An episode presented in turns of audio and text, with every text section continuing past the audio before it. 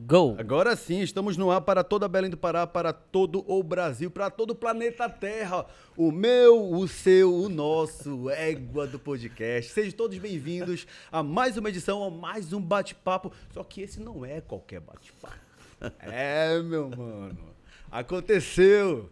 Ele está aqui com a gente prefeito da capital, Edmilson Rodrigues, e um super bate-papo, esclarecedor, sim, porque a gente quer esclarecer, a gente quer ouvir o outro lado da moeda, que é muito importante. Às vezes a gente fala, fala, mas e aí? A gente precisa ouvir também. E esse bate-papo promete. Por, por, isso que eu quero fazer o um convite para vocês. Fiquem com a gente do início até o final, acompanhe esse bate-papo, que eu tenho certeza que no final de, das contas você vai gostar. Não é isso, Leozito? Se liga também nas nossas redes sociais. Estamos aqui no YouTube YouTube, a, o pessoal que está ao vivo só vai poder fazer pergunta aqui Nosso quem canal. tiver inscrito no canal, viu? Exato. E também pode mandar lá um direct no, no, no Instagram, que a gente vai dar uma olhada é. de vez em quando, né? Eleuzito, então, agora presta atenção. Você aí de casa que quer ficar mais pertinho da gente, é, ter acesso a conteúdos exclusivos, como é que faz, mano? Como é que faz? Cara, é só digitar égua do podcast e vai lá e segue a gente nas nossas redes sociais. Temos lá o YouTube, Facebook, TikTok, Kawaii, é, Spotify, Spotify é bacana que amanhã de manhã tudo, né? o cara acordou, entrou no carro para trabalhar. Peraí que eu vou já ouvir o que o prefeito de Belém falou. Falou. Já sai amanhã de manhã. É, já, já. Já sai amanhã de manhã. Então é amanhã de manhã já vai trabalhar e assistir o que o prefeito falou aqui. Ouvir, né? É isso. Agora, é, a gente já recebeu, assim, muitos convidados especiais, mas esse convidado de hoje, ele realmente está sendo muito esperado, muito aguardado. Inclusive, quando a gente lançou que ele estaria aqui com a gente batendo esse papo, foi um alvoroço nas redes sociais. Inclusive, likes. até agora, a gente está batendo recorde aqui de perguntas aqui no, no YouTube. O cara é engajado, é, né, mano? É, o, cara, cara é engajado. o cara é engajado, mano. É isso aí. Então, gente, a partir de agora, faça sua pergunta, acompanhe esse bate-papo, porque já vamos começar, né, mano? Bora começar, vamos bora começar. começar. Com vocês, para vocês, ele que é arquiteto, professor, Comandou Belém duas vezes e agora pela terceira vez também, não é isso? Vou fazer uma pergunta. Já começou assim comigo? Cadê o Ed? Cadê o Ed, mano? Tá aqui. Com vocês, pra vocês, o Ed! Agora, Fabrício. Seja bem-vindo, mano. Vou Boa começar noite. a te apresentar para Belém, para o Pará, para o Brasil, para o mundo, porque as redes sociais permitem isso mesmo, é né? Isso mesmo. Eu fiquei assim, égua do apresentador, do comunicador vestido a besta. Tá se achando pra caralho, né, mano? Edmilson, sabe o que é engraçado? A gente já recebeu aqui muitos políticos, empresários, artistas. E, obviamente, que durante todo o bate-papo a gente falava sobre um tudo. Sim. E aí, claro, a gente sempre falava e fala de política. Não tem pra onde fugir. A política Sim, faz parte faz da parte gente. Da vida. E aí, quando a gente falava em política, não tem como fugir também. Vamos falar de quem? Do prefeito da capital. E a gente sempre tocava no teu nome aqui. E aí, a pergunta que eu sempre fazia, inclusive alguns vídeos nossos viralizaram com essa, essa, essa pergunta chave, que era cadê o Ed? Sim. E aí a maioria dos nossos convidados falava, eu lá sei, cadê o Ed? O Ed sumiu, o Ed não mora em Belém, o Ed... E aí o Ed hoje tá aqui, cara. O Apareceu. Ed, o Ed voltou. o Ed voltou. MC Dourado Mas deixa eu te dizer, eu Sim. nunca desapareci, né? Sim. O que aconteceu, Edmilson? Mas é que nós tivemos, e a população sabe disso, né? Os dois primeiros anos do nosso governo foram muito difíceis. Felizmente, agora a gente está tendo muito boas novas para informar. Mas mesmo os dois primeiros anos, por que foram difíceis? Por que foram difíceis? Porque eu entrei endividado a prefeitura muito endividada, né? com uma destruição grande de serviços, tem um computador funcionando em toda a prefeitura. E políticas públicas esvaziadas. Saúde da família, que foi uma marca do meu governo. 40 e tantos por cento da população. Chegou a 20, menos que 20. 89 equipamentos da educação, incluindo 83 escolas. Tudo arrebentado, uhum. colocando em risco a vida das crianças. Então vamos ter que gastar dinheiro para reformar. Eu já entreguei 55 até agora escolas totalmente reformadas, equipadas e agora com placas de energia fotovoltaica, energia solar, não é? computadores, bibliotecas. 55. Uhum. Duvido que outra prefeitura tenha entregue tanto na área da educação. Só que a gente teve que fazer isso. Mas aí, dentro de uma pandemia, todo mundo sabe. Aí, Léo e Fabrício, vocês são comunicadores muito conhecidos hoje. Sucesso, parabéns. Obrigado. Obrigado. E vocês sabem que vocês vi- vi- vi- vivenciaram uma situação em que cidades ricas, tipo Florianópolis, 300 e tantas pessoas esperando a fila de respiradores. São Paulo, Araraquara, Curitiba, República de Curitiba, e as pessoas morrendo asfixiadas. Manaus, onde estão as grandes multinacionais por causa da Zona Franca, as pessoas morrendo asfixiadas. Agora, Belém é o seguinte: morreram 5 mil e poucas pessoas desde 2020, quando eu não era prefeito. Mas no meu governo, se morreu é porque nós não conseguimos salvar. Tu não vais encontrar um Raimundo, um José, uma Maria que diga assim: eu perdi a minha mãe porque não teve respirador, não teve leito, não teve UTI. Os médicos não entubaram na hora certa.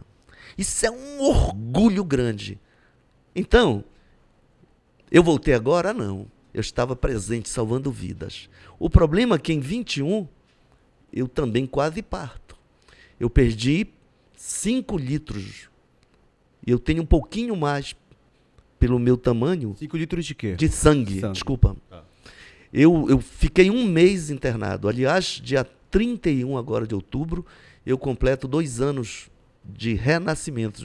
Que bom. Eu quase ressuscitei. Então, devo muito, portanto, aos profissionais da saúde, né, que me ajudaram a governar, a salvar vidas, colocando Belém entre as mais vacinadas do Brasil. Edmilson, é verdade ou é mentira? Tá aí, basta pesquisar. Nós perdemos para São Paulo. Em termos de criança, eu acho que nós nem perdemos para São Paulo. Estamos entre as cidades que mais vacinaram toda a população e as crianças. Foi assim uma marca grande. E conseguimos investir recursos para salvar vidas. Só que aí nós não tínhamos esse dinheiro. E como é que o prefeito faz? Nós gastamos o que não tínhamos e aí, humildemente, Fabrício, Léo e os que estão nos acompanhando aqui, humildemente, Sim. começou a ter problema de pagamento, mas eu prefiro negociar, eu devo, eu pago. Mas claro que aqui ou ali um serviço parou, isso me entristeceu muito, porque as críticas são naturais Grandes. quando ocorre isso, Aham. mas eu tenho no meu currículo político essa história de ser prefeito e ser de uma cidade pobre, mas que não deixou ninguém morrer asfixiado ou sem assistência.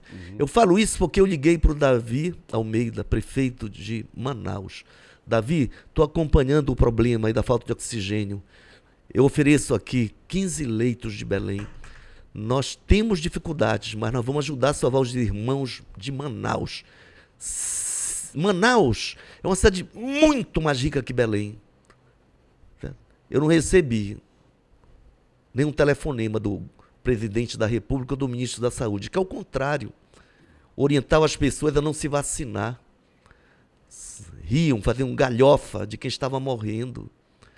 Então, apesar disso, eu tenho essa história para contar. Então, eu estava trabalhando muito, reformando escolas, cadastrando pessoas no cadastro único. Quando a Bolsa Família tinha sido acabada e criaram um programa eleitoral do Auxílio Brasil, eu não esperei o Lula ser eleito, porque ele só foi eleito dois anos depois de mim. Eu comecei o programa Bora Belém. Então, eu estava ou não governando? O que eu posso te dizer? Se eu te dissesse mesmo, vamos fazer um programa ao vivo do Égua, do podcast?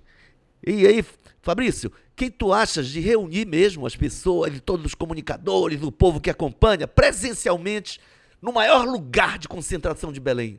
Ia dizer, vamos, 50 mil pessoas. Bora, No onde é? Mangueirão? Mangueirão. Sabe quantos mangueirões eu teria hoje Ah. que ter para reunir quem deixou de passar fome em Belém por causa do Bora Belém? Dois mangueirões. São quase 20 mil famílias. famílias grandes. Extrapola 80 mil pessoas. O Bora Belém ajudou em que, exatamente? Ajudou com 200, 350 ou 500 reais. Com um, dois, três ou quatro filhos ou mais, as pessoas saírem da condição de fome. Para você ter uma ideia, Léo, das quase 20 mil famílias, 93% são mulheres mães solo, sem nenhum apoio de marido, dos pais das crianças. Então você está falando aí de 18 mil mulheres que viviam ali numa situação desesperadora. Porque quando não tem um apoio do marido ou do, do pai das crianças, ela não tem nem como sair para fazer uma diária, deixando o filho de 5 anos tomando conta do filho de 6 meses de idade, de 2 anos, porque ela está em risco de ser presa caso ocorra algum problema. Então, esse programa, primeiro, tira a pessoa da situação de fome. Aí a gente faz uma homenagem aos 30 anos de Betinho, criação do Brasil sem fome, né? E a frase histórica de que quem tem pressa tem fome. Quem tem fome tem Agora, eu- qual é a pergunta que eu, como entrevistado, faço a vocês? Dê o nome de uma capital brasileira que tem um programa de, de renda básica para combate à fome. Uma única. Vocês não são bem informados, não vão lembrar de nenhuma, porque não tem nenhuma outra, não sei Belém. E se eu perguntar, num país com 5.568 municípios, eu vou dizer para vocês que um município que tem muito petróleo no Rio é rico, Maricá? Maricá, tem. Paga 200 reais de bolsa. E é um dos municípios mais ricos do Brasil. De 5.568 municípios. Ah, Edmilson, tu é burro. Por que tu gastares 60 milhões para combater a fome ao ano? Eu posso ser burro politicamente. Porque talvez isso não dê voto. Ou gastar dinheiro para salvar a vida, bicho. Hein? Quem fez galhofa com quem estava morrendo asfixiado teve mais voto lá em Manaus, onde as pessoas morreram asfixiadas. Mas eu não vou fazer o que está errado. Eu preferi salvar vidas. Mesmo que eu adiasse obras de asfaltamento, obras na periferia. Eu preferi combater, preferi combater a fome do que gastar 60 milhões em obras de infraestrutura que me dariam mais voto.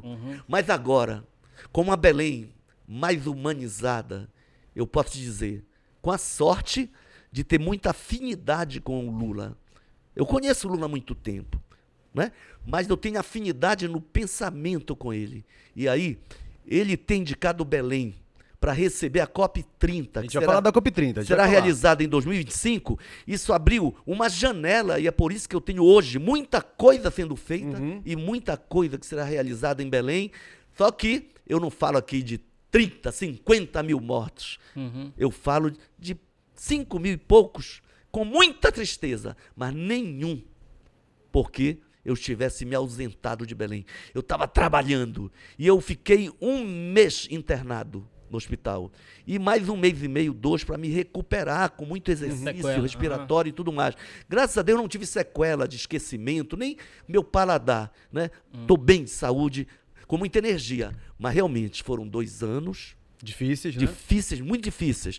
Dívidas, a- corte de recursos federais e, portanto, dificuldades criadas contra a Prefeitura de Belém, porque eu, eu criticava mesmo as coisas absurdas que estavam sendo feitas contra a democracia no país. Né? Eu não sou. eu não- não é possível que eu seja prefeito e aceite que o fascismo se instale e que se destrua a democracia que, que foi duramente eh, construída com muita luta, com muito sangue até, muitas vidas do nosso povo. Então, agora não. Agora tenho ministros que me atendem. Agora tenho um presidente da República.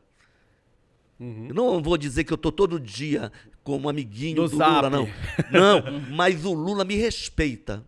E, e tem uma confiança em mim, e vice-versa. Então, hoje, nós temos aí uma possibilidade enorme de preparar Belém para a COP e as coisas já começam a ser vistas. Então, Prefeito, mesmo quem esse- achava que eu estava ausente, agora já percebeu né, que as obras estão começando a aparecer com investimentos próprios no início, com toda a dificuldade, e agora com investimentos de apoio federal. Prefeito, esse é um discurso muito bonito, tá? Agora eu te pergunto, por que, que ninguém viu isso? Quando eu te pergunto isso, é que muito legal você ter trabalhado, ter dados, ter números, ok. Mas se a população cobra, é porque a população não vê. E para você mostrar, você precisa de uma assessoria de comunicação que mostre isso pro povo, pro povo. Hoje em dia todo mundo tem um celular na palma da mão, né? A sua amiga eh, Ana Júlia esteve aqui com a gente e ela disse que um dos maiores defeitos da- do governo dela foi exatamente a comunicação. Sim. Que ela viu que não, não conseguiu chegar lá, né? E aí, pô, você tem dados, tem um trabalho, tem um discurso bonito e tudo mais, mas e aí? Por que, que a gente não viu isso, prefeito? É, Eu acho que tem um movimento forte de extrema direita em Belém, não é no Brasil todo, no mundo, por sinal, né? A Argentina está correndo risco de sofrer, né? Reveses, mas e essa turma é muito profissional, assim. Que turma? A a- a da turma direita, de tá extrema falando? direita, Tá. né? É. É claro que tem um- uma turma democrática que diverge e que também tem o direito de fazer oposição, mas, mas que não é, digamos assim, não quer o fim da democracia, como alguns querem. Né? Mas existe também isso que a Ana Júlia falou. Eu acho que a gente pisou na bola, para dizer, Pisou na bola. né? É, e deixou. A deixa- Até deseja- porque, prefeito. Ma- Mas assim, também tem as condições mesmo financeiras, né? Porque mesmo lá nos meios alternativos tem que ter. Então talvez seja um, um- um- um erro meu, sabe? Uma vez eu cobrei de um grupo importante aqui da área cultural, porque eu me lembro, eu era prefeito, a gente garantiu 80 mil para um show lá na Praça Valdemar Henrique. De quem? Você lembra? Eu não, vou, não, não queria te dizer assim. Artista Porque local? Deu, é, artista local. Tá. Tá? Artista local. Tá. local. Aí deu pouca gente do público. Aí eu disse, pô, pega as 80 mil, paga os músicos. E não faz uma propaganda. Não Não, colocou uma faixa lá na cuia acústica ali. Não adianta. Para dizer, estaremos aqui tal dia. É rede social. tudo. Nem rede social. Né? Então, nós, nesse sentido, pisamos na bola. Mas estou aqui hoje, rapaz, com um dos, um dos podcasts mais. A gente, De maior cobrou- a gente, inclusive, cobrou muito a sua presença aqui. É, em algum determinado momento, inclusive, a gente até brincou nas redes sociais. Poxa, cadê o Ed? Cadê o Ed? Tá É. bom. Obrigado por ter vindo. Hoje o Ed tá aqui. Eh, prefeito, até porque, voltando nesse desse que o Fabrício estava falando, eh, já o governador fez um bom trabalho de marketing. Sim. E acabou que ele ficou que como se fosse o prefeito de Belém. Sim. Dentro desse, desse cenário aí da pandemia, né? sim. Da COP também, entendeu? Sim. Da COP também está acontecendo isso. O que que tu fez para mudar, para tentar mudar isso daí em menos de um ano de eleição? O que que tá fazendo? Não, pois é, o governador tem uma estratégia de comunicação.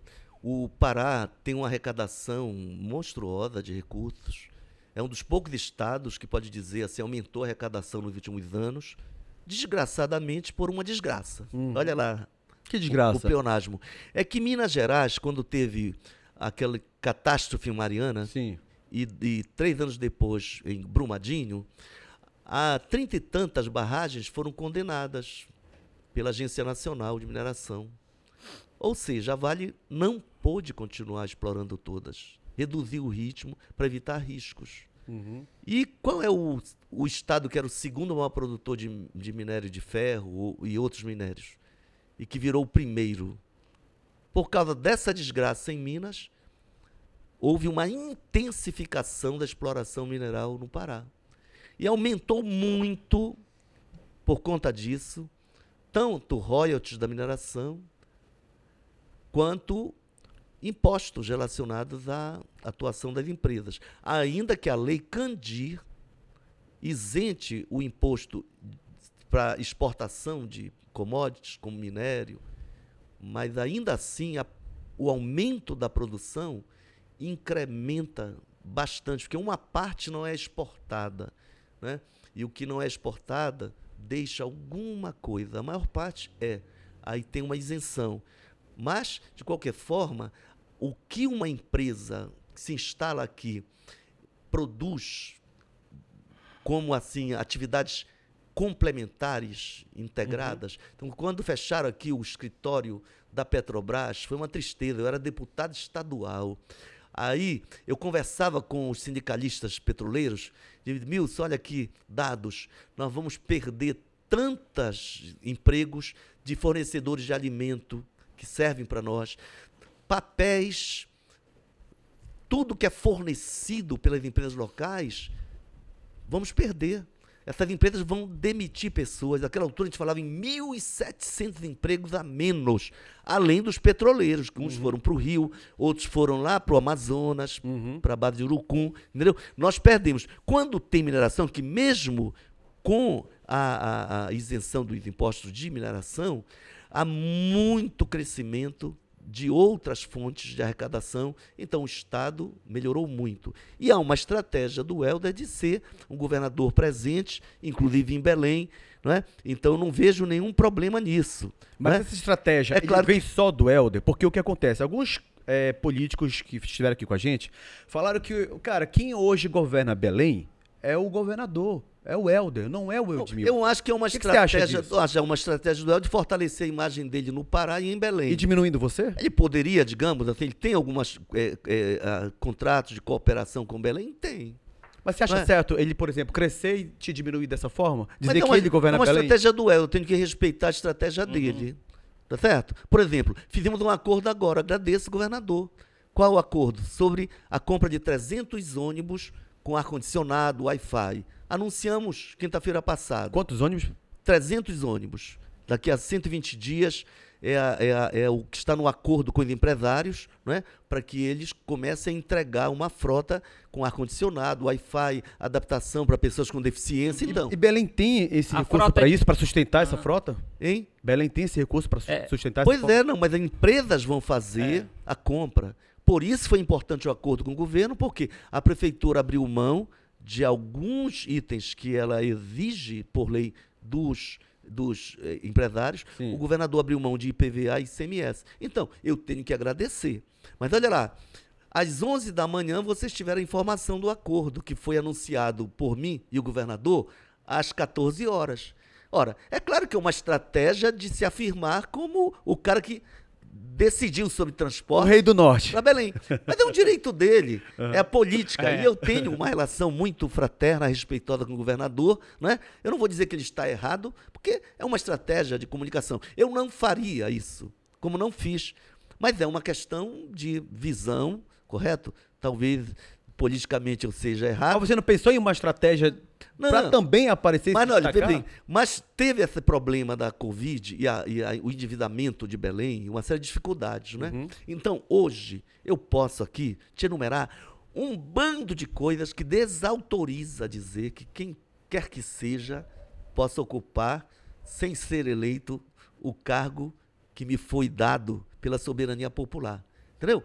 Se tu falares assim, em grandes obras de infraestrutura, eu vou te falar em grandes avenidas que já estão totalmente restauradas Hoje, nesses três anos de governo? hoje. Tu queres ver? Tu tens passado pela Senador Lemos, são 5 quilômetros. São 5 quilômetros de iluminação a LED. São as calçadas com faixa verde.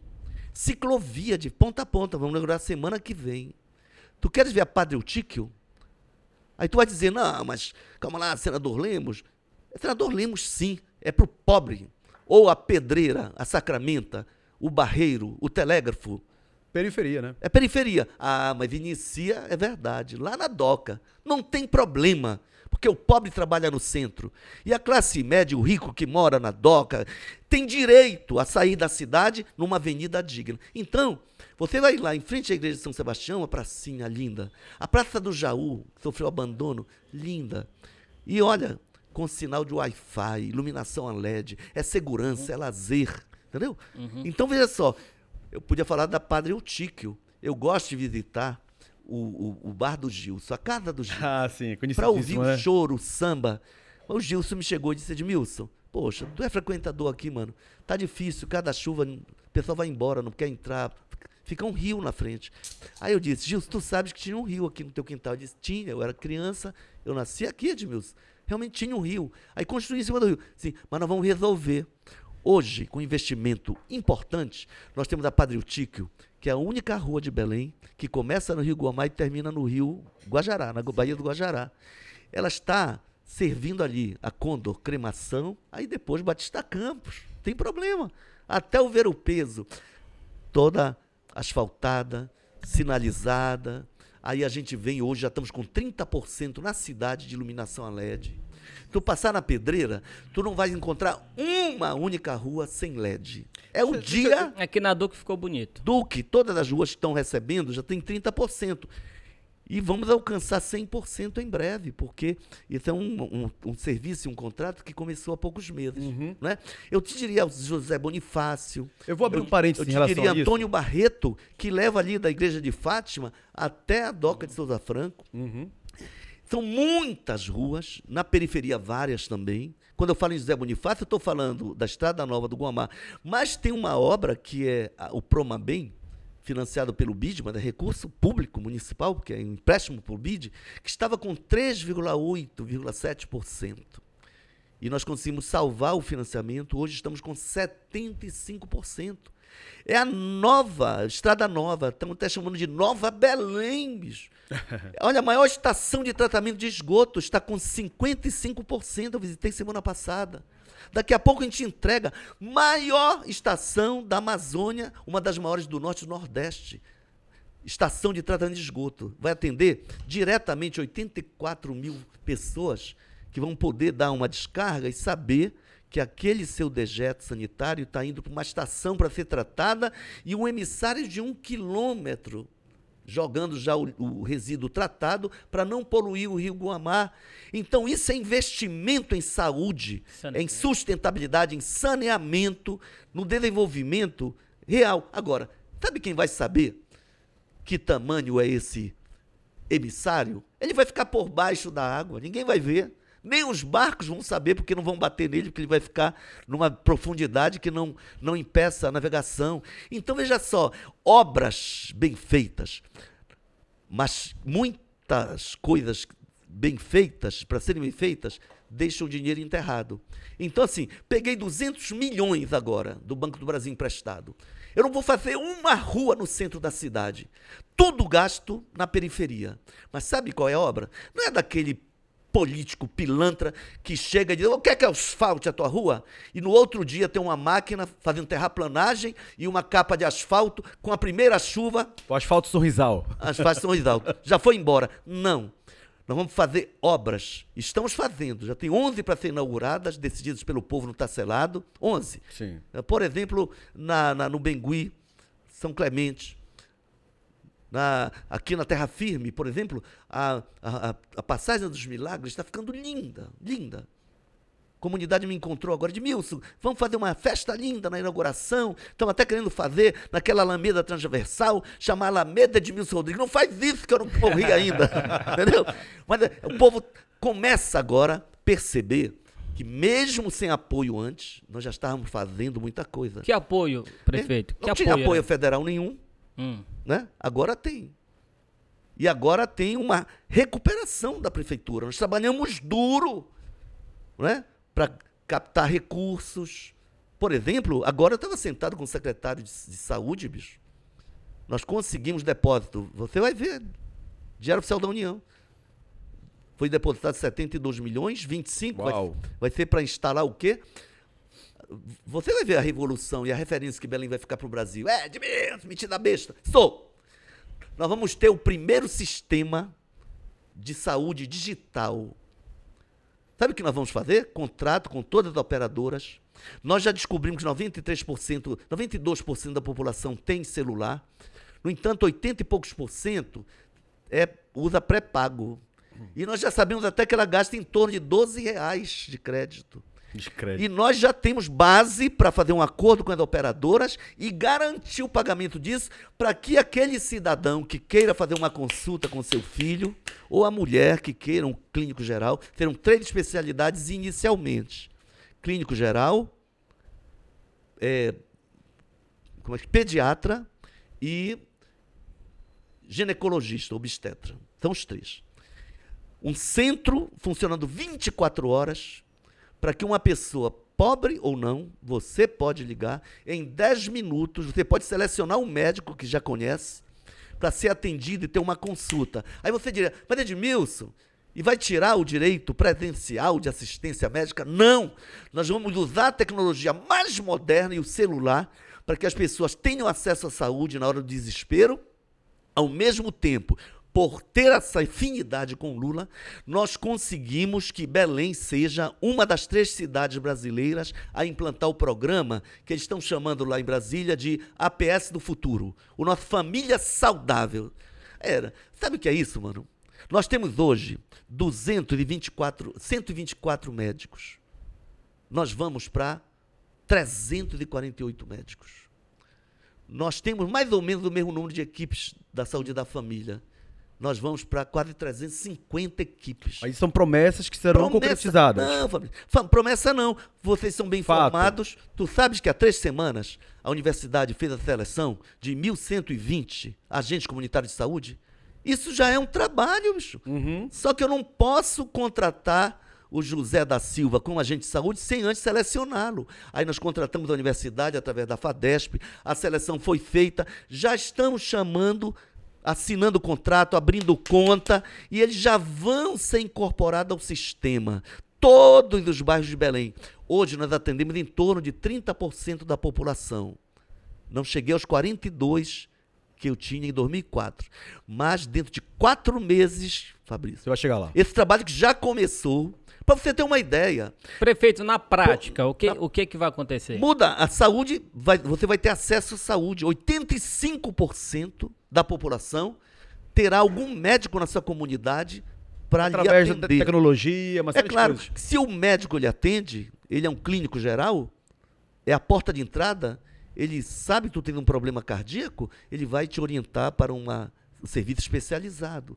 E esse serviço especializado vai dar o tratamento, cirúrgico ou não, uhum. para resolver o teu problema. Então, o que é bonito, que nós inserimos, por conta desse diálogo novo, essas boas novas, uhum. vamos ser a primeira capital com telesaúde, 25 milhões garantidos, já depositados.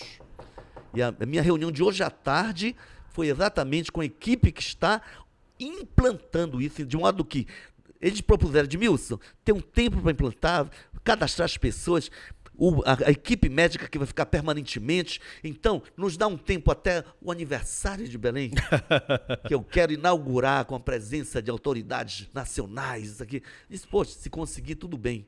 Não é tanto tempo, é um pouco mais de um mês. Mas vê só, já não é promessa, viu, Fabrício? É concreto, com recurso depositado para a gente contratar profissionais, montar a estrutura, fazer o acordo com as operadoras, porque o pobre que não tem crédito, ele não vai poder consultar com o médico. Mas nós vamos dizer, você tem um direito à consulta. No entanto, se você quer o, a consulta presencial, nós estamos ampliando de cento e poucas para 348 equipes. Só Mosqueiro já recebeu seis médicos do Mais Médicos.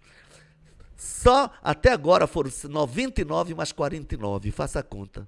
E daqui a 10, 15 dias, nós vamos dar posse a mais 71 médicos. Serão 219 novos médicos, exatamente, para ampliar de cento e poucos para 348 equipes do Programa Família Saudável. Edmilson, é só médico? Não.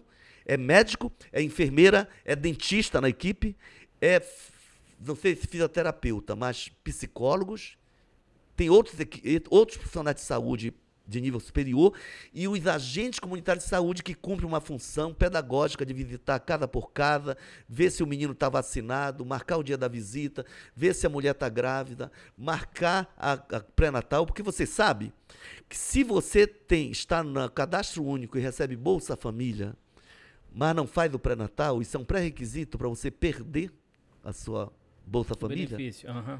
Por outro lado, o Lula criou um negócio legal.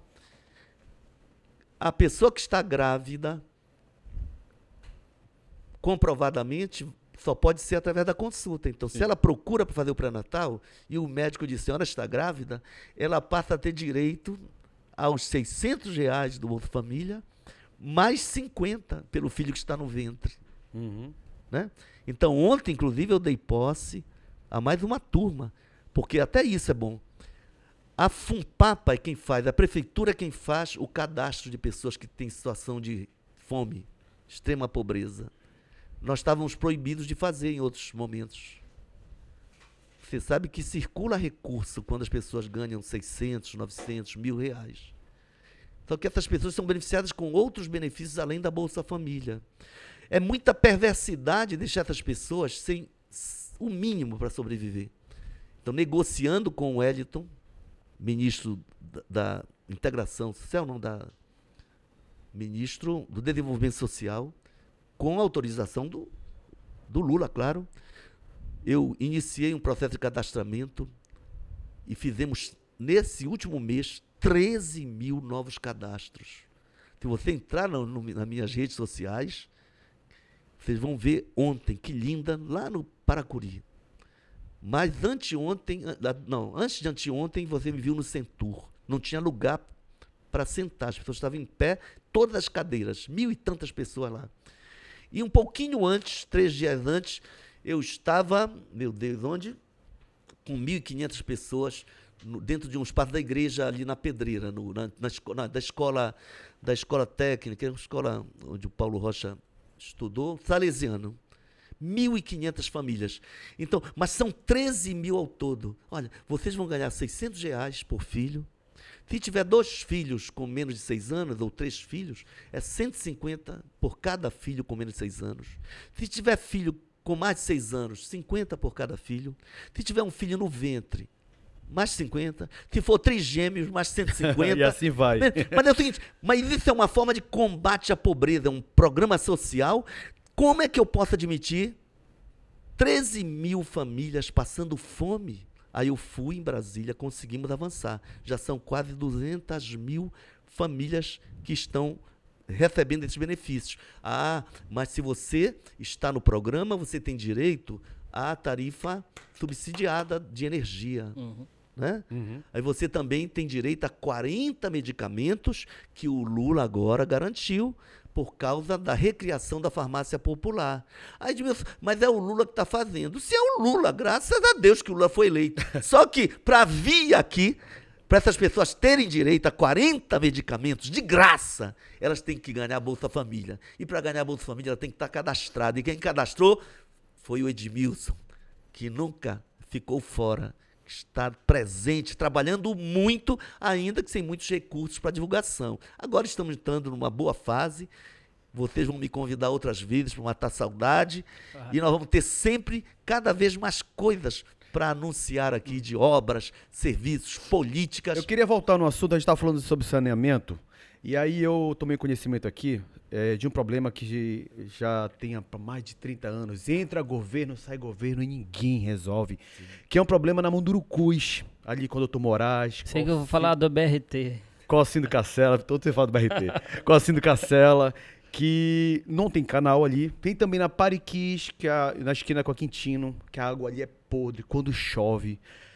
Coitado, eu tenho pena das pessoas que moram ali na Carnudeza e não é periferia, né? A gente tá falando ali centro de Belém também. Sim. O que acontece, Edmilson? Por que, que nunca conseguem, ninguém consegue solucionar esse problema ali de alagamento quando chove, cara? Sabe qual é o problema? É um problema da bacia da Estrada Nova. Não tem solução? E não, é que o Promabem está avançando.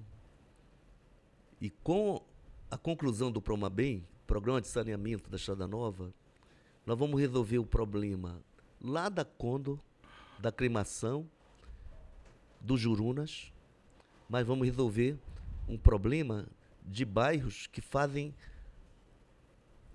a fronteira. Uhum. Vou te dar um exemplo.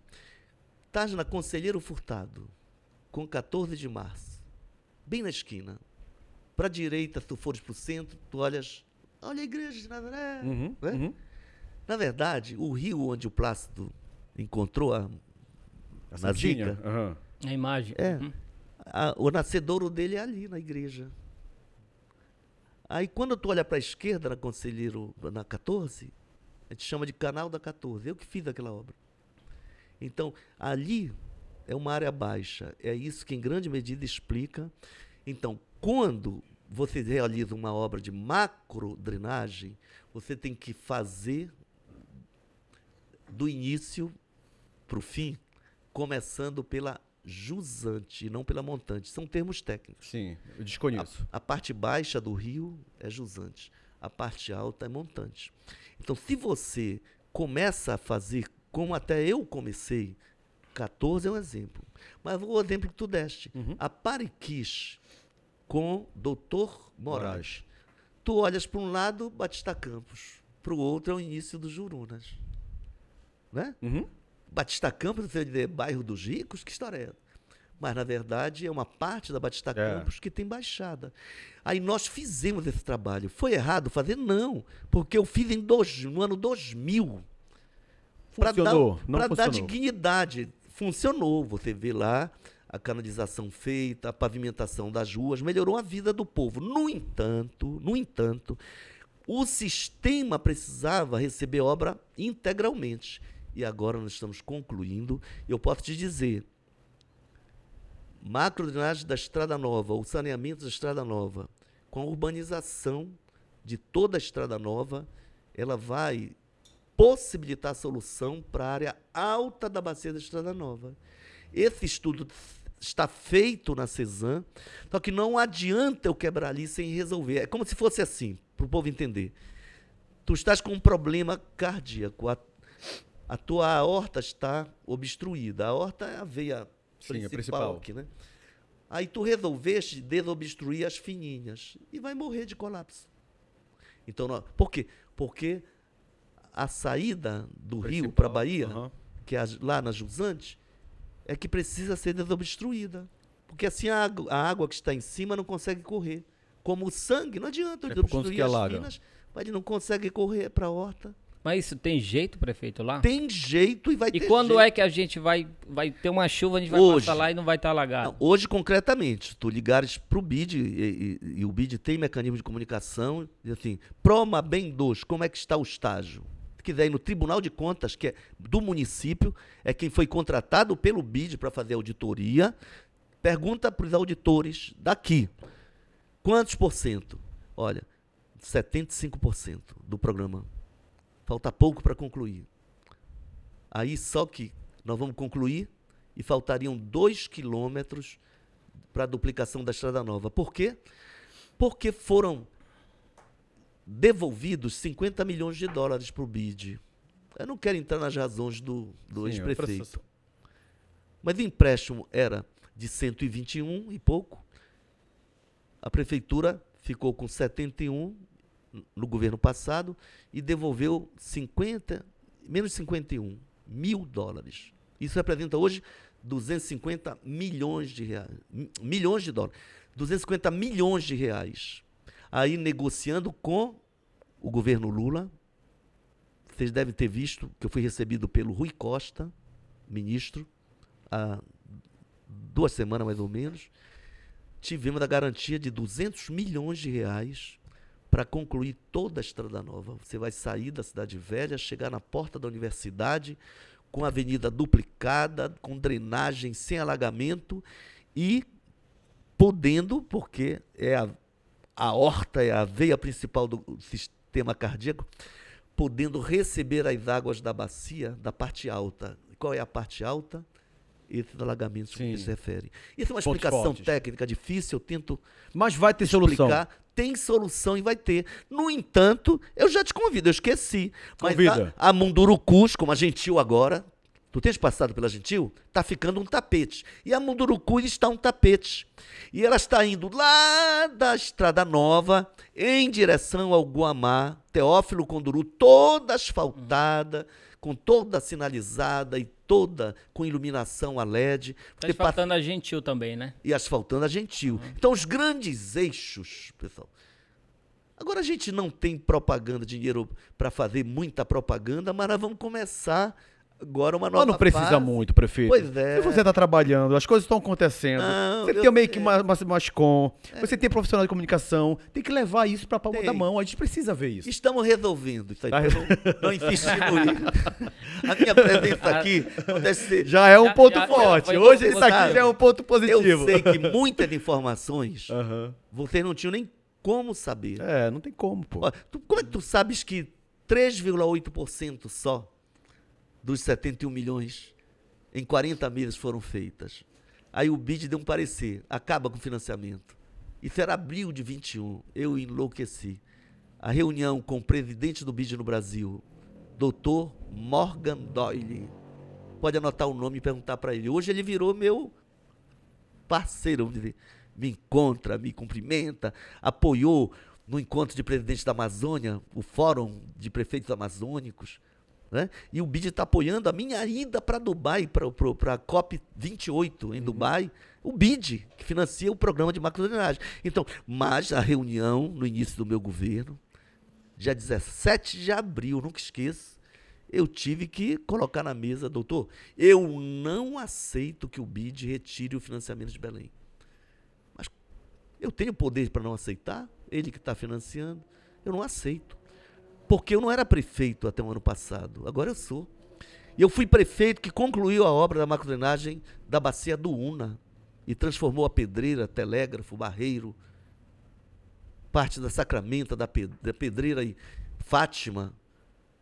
Eu sou o prefeito que fez a obra da macrodrenagem do Tucunduba na primeira etapa, com financiamento do BID também. Então, BID tem experiência positiva comigo. E eu estou apresentando agora, em três meses e 17 dias, alcançamos mais de 9% da obra. Já triplicamos início do governo. O cara do Ministério da Economia diz: olha, não dá para punir o prefeito e a cidade. Ele pegou na UTI esse programa e já mostrou que pode. E hoje, os técnicos do BID vêm e diz que bom, hein? Parabéns pela equipe. 75% alcançado. É um grande projeto para evitar alagamentos, mas ao mesmo tempo duplica a estrada nova, cria sistemas de engenharia moderno, como na Caripunas, aquele desaguadouro na jusante recebe a maioria das águas, já não alaga ali no entorno da, da, da Caripunas. Só que nós vamos ter agora mais dois sistemas para desaguar. Um deles na Quintino e é na próxima fase agora. E vocês viram que eu dei ordem de serviço, a obra de duplicação está sendo feita. Sem nenhum conflito. Você não vai encontrar uma pessoa, ainda há quem esteja ali em parafitas, né? Em Sim. cima do canal. Vocês já perceberam? Estamos avançando com a obra. Não encontrar uma que reclame. Sabe por quê? Diálogo, indenização, garantia de moradia para quem tem que ser remanejado ou indenização.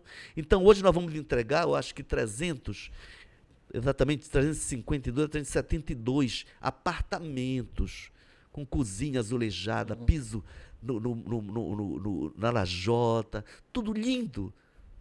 Lindo, no bairro da Condor. Uma moradia digna, né? Moradia digna. Estamos entregando agora, em dezembro, possivelmente, os dois primeiros blocos.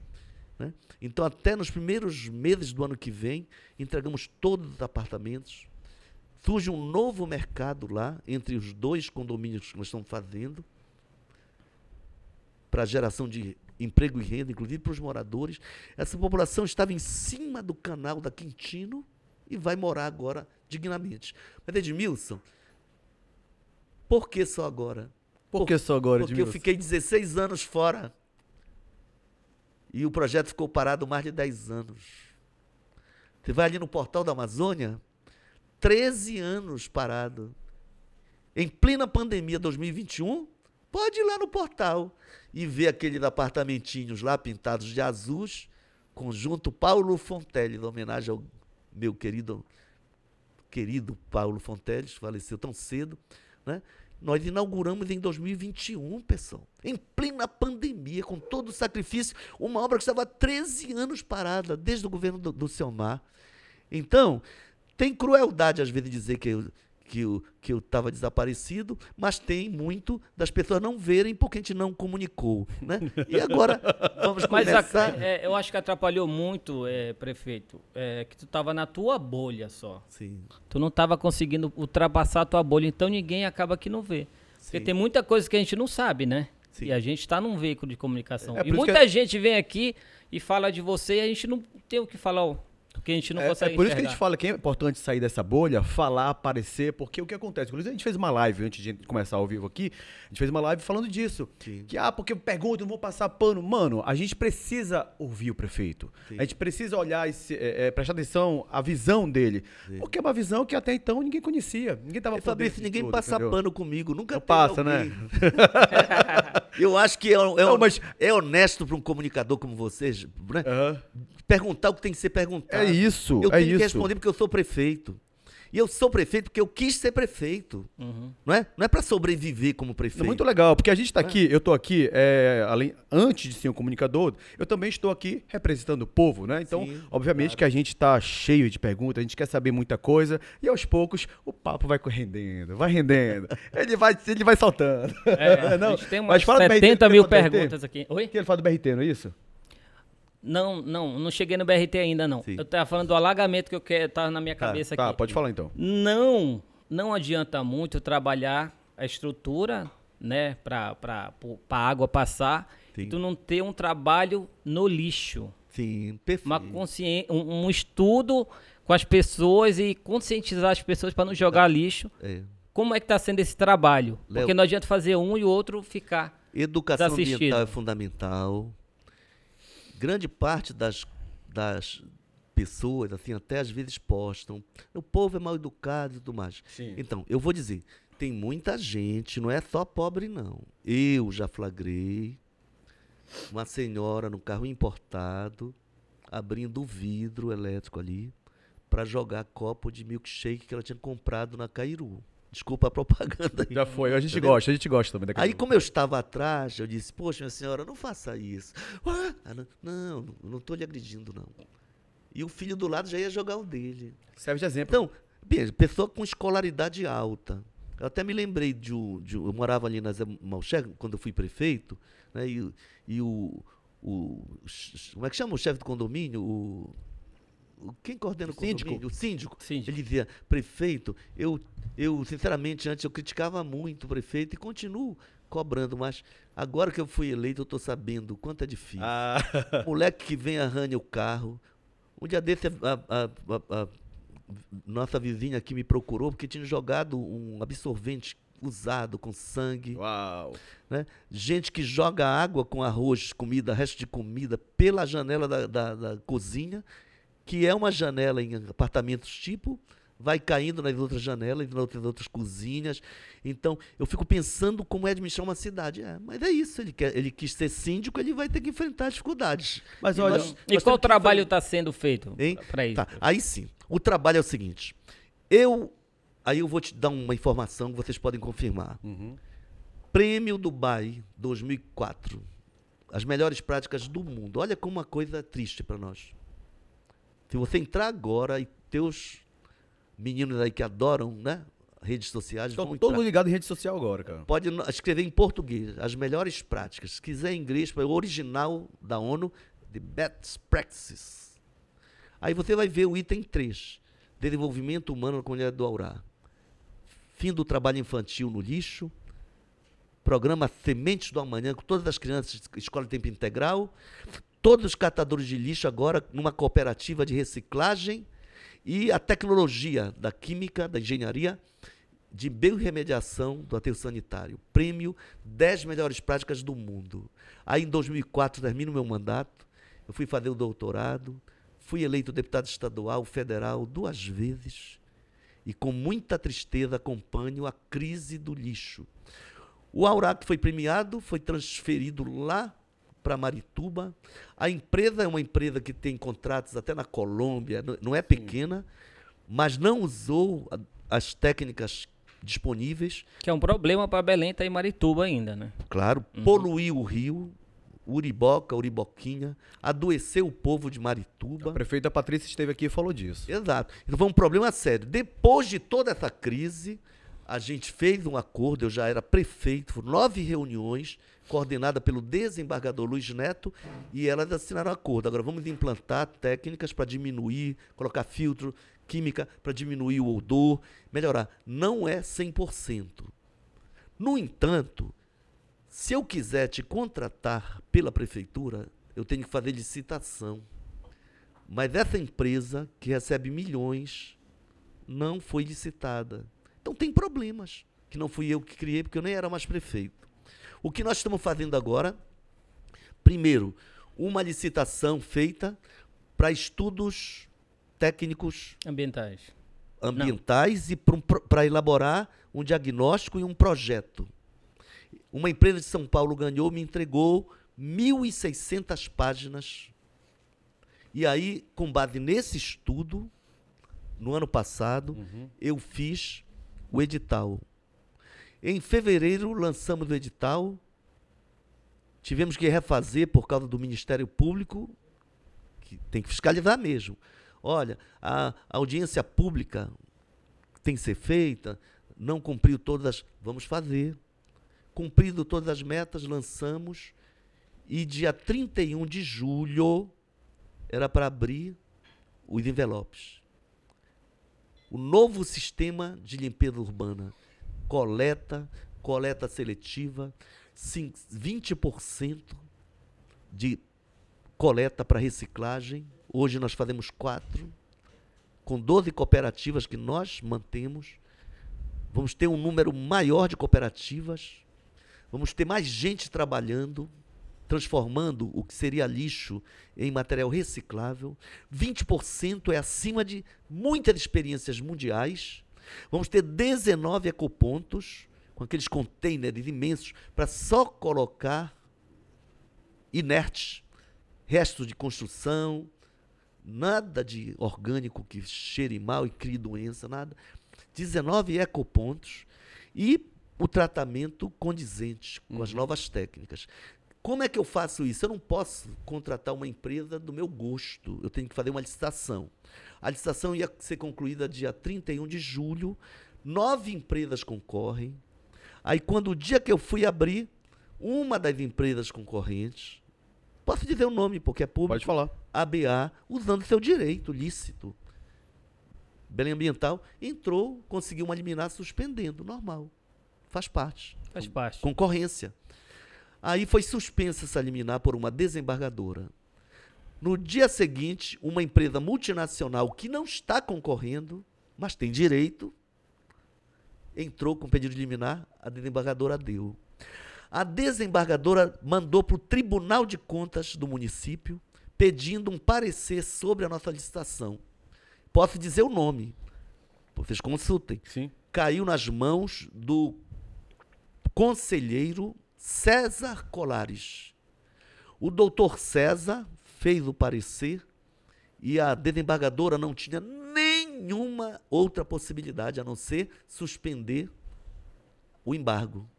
Porque o parecer do tribunal foi. A nossa licitação é perfeita do ponto de vista jurídico e técnico. Então, o que eu posso dizer é que esses dias agora, nós estamos concluindo a licitação para implantar um novo sistema de coleta, de transformação do sistema de resíduos sólidos em Belém, com novo aterro. Aí caberá ao consórcio levar para outros aterros, mas já há uma conversa junto aos técnicos para aproveitar uma parte do próprio Aurá, onde funcionou o aterro, que ainda tem possibilidade de, durante a transição do sistema, Uhum. Ao invés de colocar em Marituba, Para algum lugar tem que ir, né?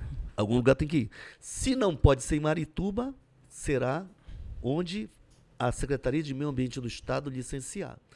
É difícil responder com poucas palavras, mas eu acho que respondi.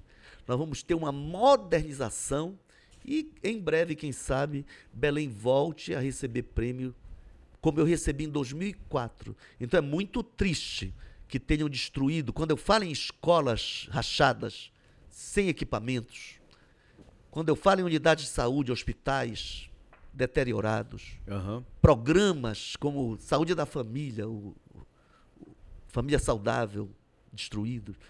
É triste, mas quando eu vejo o programa no Aurá, que recebeu o prêmio entre as 10 melhores práticas, não foi qualquer instituição, pessoal. É a Organização das Nações Unidas, através do Habitat, que é o órgão que trata das questões urbanas, me dá um prêmio entre as 10 melhores práticas do mundo. Não é pouca coisa. E você vê hoje essa crise, eu estou pagando porque eu sou prefeito. Ponto. Mas Ponto. vamos, em breve, ver a população sorrindo e parte dessa estratégia inclui, inclusive, novo contrato, o processo de educação ambiental. Sabe o que significa? Você tem que deixar o seu resíduo? Deixe. Não deixe depois que o carro passe. Ou você será multado. Né? Você tem dia para colocar o entulho, aquele obra de, de construção que você Uhum, fez na sua sim. casa, ou um fogão velho que você quer se desfazer, mas ponha no dia certo. Não vai ficar uma semana esperando ali o carro chegar. Onde está essa informação para que eu não coloque no horário errado? Tudo isso, pode acreditar, porque já foi assim até 2004. E eu, quando peguei a cidade em 97, todo mundo falava lixão do Ará, lixão do Ará. Era o verdadeiro inferno. E quando eu estou falando que recebi prêmio da ONU, eu corro o risco de ser chamado de mentiroso, né? Mas você vai entrar agora na internet e vai ver que eu estou falando a verdade. Então, para mim, o desafio agora de ser prefeito é anunciar essas boas novas no momento em que a gente superou a maior parte dos problemas dos dois primeiros anos. E esse primeiro tempo do governo Lula, ele mesmo estava sem orçamento, mas eu já posso dizer que muitas coisas, ontem mesmo, nós entramos no programa Bolsa para a equipe de segurança. Então nós teremos 100 mil pessoas da área de segurança sendo formadas. Já entramos ontem com o projeto da Guarda Municipal. Significa que os nossos mil cento e poucos guardas, em breve, vão estar com uma bolsa e mais programa de formação continuada, já nessa parceria com o Ministério da Justiça, coordenado pelo ex-governador do Maranhão, cidade irmã, eh, país, estado irmão, o Dino. Enfim, são coisas novas que nós estamos fazendo, obras importantes, de monumentos, Uhum. que eu posso te falar. O aniversário de Belém já será no Antônio Lemos. Mas Primeira mão essa? primeira mão, eu disse. vai ser no Antônio Lemos. Pompas, festas, inauguração, deve ter shows. Quem também faça assim, um, um trabalho de comunicação com a presença né, dos grandes Por que que não, né? Por que que não? comunicadores assim, da rede Um égua do podcast ao vivo lá. Ei, vamos. égua do podcast ao vivo aniversário lá. de Belém já pode ver uma, uma nova Belém. Sabe, hein? Nova Belém Uma já- transformação. Já, já vem. É o período em que estamos entregando várias obras. Olha, com certeza, agora já começa a inaugurar Senador Lemos, Zé Bonifácio, Doutor Freixo está linda, a Gentil daqui a pouquinho. Munurucu já vamos inaugurar, pessoal. São obras. E Mas, já- prefeito, o senhor precisava desse tempo para fazer essas inaugurações ou tá fazendo isso porque as eleições estão aí na porta? Não, estou fazendo porque a gente não tinha conseguido concluir tudo, né? Estava as duas- trabalhando muito, nem podia divulgar, nem podia. Tá É. fazendo. Acho que as duas coisas. Por exemplo, olha, as duas- olha, o prefeito. Não, eu queria, não, eu queria ter feito, entregue muita coisa antes e poder divulgar o que eu entreguei. Olha, eu te falei, eu te falei que o conjunto Paulo Fonteles foi entregue. Por exemplo, mil e oito apartamentos Uhum. no Maracacoera 1 e 2. Saiu na imprensa, mas limitado. tu Por quê? visita Por que Maracacoera. Por que tô limitado assim, Sabe, prefeito? num, num- num- num momento em que o governo federal acabou com Minha Casa Minha Vida, tem que ser um caboclo muito determinado para retomar a obra com recursos próprios e entregar. Se tu entrares na minha rede, tu vai poder. Não é a mesma audiência de vocês, Deixa de onda, mas prefeito. tu vais ter lá um cadeirante dizendo, Edmilson, agora é a minha dignidade, aos 40 anos de idade, eu posso ir no banheiro sozinho, porque tem equipamento para eu me segurar. Tudo planejado aqui para minha cadeirinha de Que roda. é não- importante, claro. Tem que pensar nos cadeirantes. Então, os apartamentos adaptados para pessoas com deficiência, quatro pavimentos, iluminação em LED, tudo lindo, lindo. Aí os apartamentos não contavam com lajota. Eu ia entregar aquele chão acimentado, cheio de poeira. Não. Mas vai sair mais caro, vai sair mais caro. Bicho, é muita obra que já foi entregue, mas nós não tínhamos como anunciar. Então, não é só porque nós não queríamos. Não é? Agora é um outro momento da comunicação, que é parte das políticas públicas, Uma nova fase. porque é pres- não é por canto de eleição, é porque é prestação de contas como estamos gastando recurso público. Uhum. Então, olha, o Antônio Lemos. Sabes de uma coisa? Eu vi uma entrevista do, do, do padre da Igreja da Sé e outras lideranças da- da Cidade Velha, dizendo: olha aqui, esse prédio onde funcionou a Fumpapa e a Fumbel, na esquina da doutora Cida, em frente à Praça da Sé, está abandonado. Eu disse: tudo bem. Ele só esqueceu de dizer que está abandonado há muito tempo. E que já estava abandonada em 2013, quando teve um incêndio. Eu saí em 2004, fui prefeito até 2004. Então tem que ter um pouco de informação, né? Sim, claro. Corrigindo. Aí, só que agora, nós já vamos entregar, agora, talvez até agora já, em Uhum. dezembro, o prédio todo reformado. E vai ser a sede do Promabem. Porque como o Promabem pega o bairro do Jurunas, fronteira com a Cidade Velha, nós pegamos autorização para o BID para que o recurso pudesse ser usado para reformar esse prédio. Isso aí é patrimônio histórico. Como Antônio Lemos. Agora, e o Palacete Pinho? Obra secular. Já vamos entregar, mano. Só que do lado do Palacete Pinho, nós compramos a casa da professora Dina Oliveira, tida como a melhor por muito, mas uma das mais importantes pintoras, artistas plásticos da contemporaneidade do Brasil e do mundo. Compramos e agora ele vai ser encorpado ao Palacete Pinho e instalado lá o Palacete Pinho das Artes para as crianças da periferia que tenham talento musical para a dança, para o teatro, para o cinema, Terem acesso. terem acesso. E já vamos inaugurar. Faça uma visita, vocês vão ficar emocionados com essas obras que já vou entregar, mas que estão sendo feitas há muito tempo. Só que a gente não tinha. As pessoas até passam ali no Ver o Peso, passam pelo lado do Palacete Azul, Antônio Lemos, mas não sabe o que está sendo feito, que não é só um trabalho de reforma, é trabalho de restauro, porque as paredes são pinturas, são obras de arte, de modo que é um trabalho delicado, nem tudo nós temos técnicos para fazer. Quase tudo hoje a universidade forma no Pará. Mas tem algumas técnicas que a empresa teve que chamar técnicos de Salvador, da univers... ligados à Ba- Bahia, Universidade da Bahia. Não tem problema. A gente aprende e um dia vai exportar técnicos. Mas o importante é que 20 e tantos milhões, não me falha a memória, 26 milhões para salvar o mais importante prédio pertencente à municipalidade. Alguém vai dizer, Edmilson, era prioridade? Era. Porque se aquele prédio ruísse como estava correndo risco de vir abaixo, não teria nenhuma possibilidade do povo me perdoar. Então, nós tivemos que salvar um prédio. A prefeitura, então, vai voltar a funcionar em janeiro lá, no Palácio Antônio Lemos. E o Museu de Arte de Belém vai continuar funcionando lá. E as áreas todas funcionando para atividades culturais. Enfim, nós estamos investindo para receber o mundo durante a COP em 2025. Né? O meu mandato é até dezembro de 2024.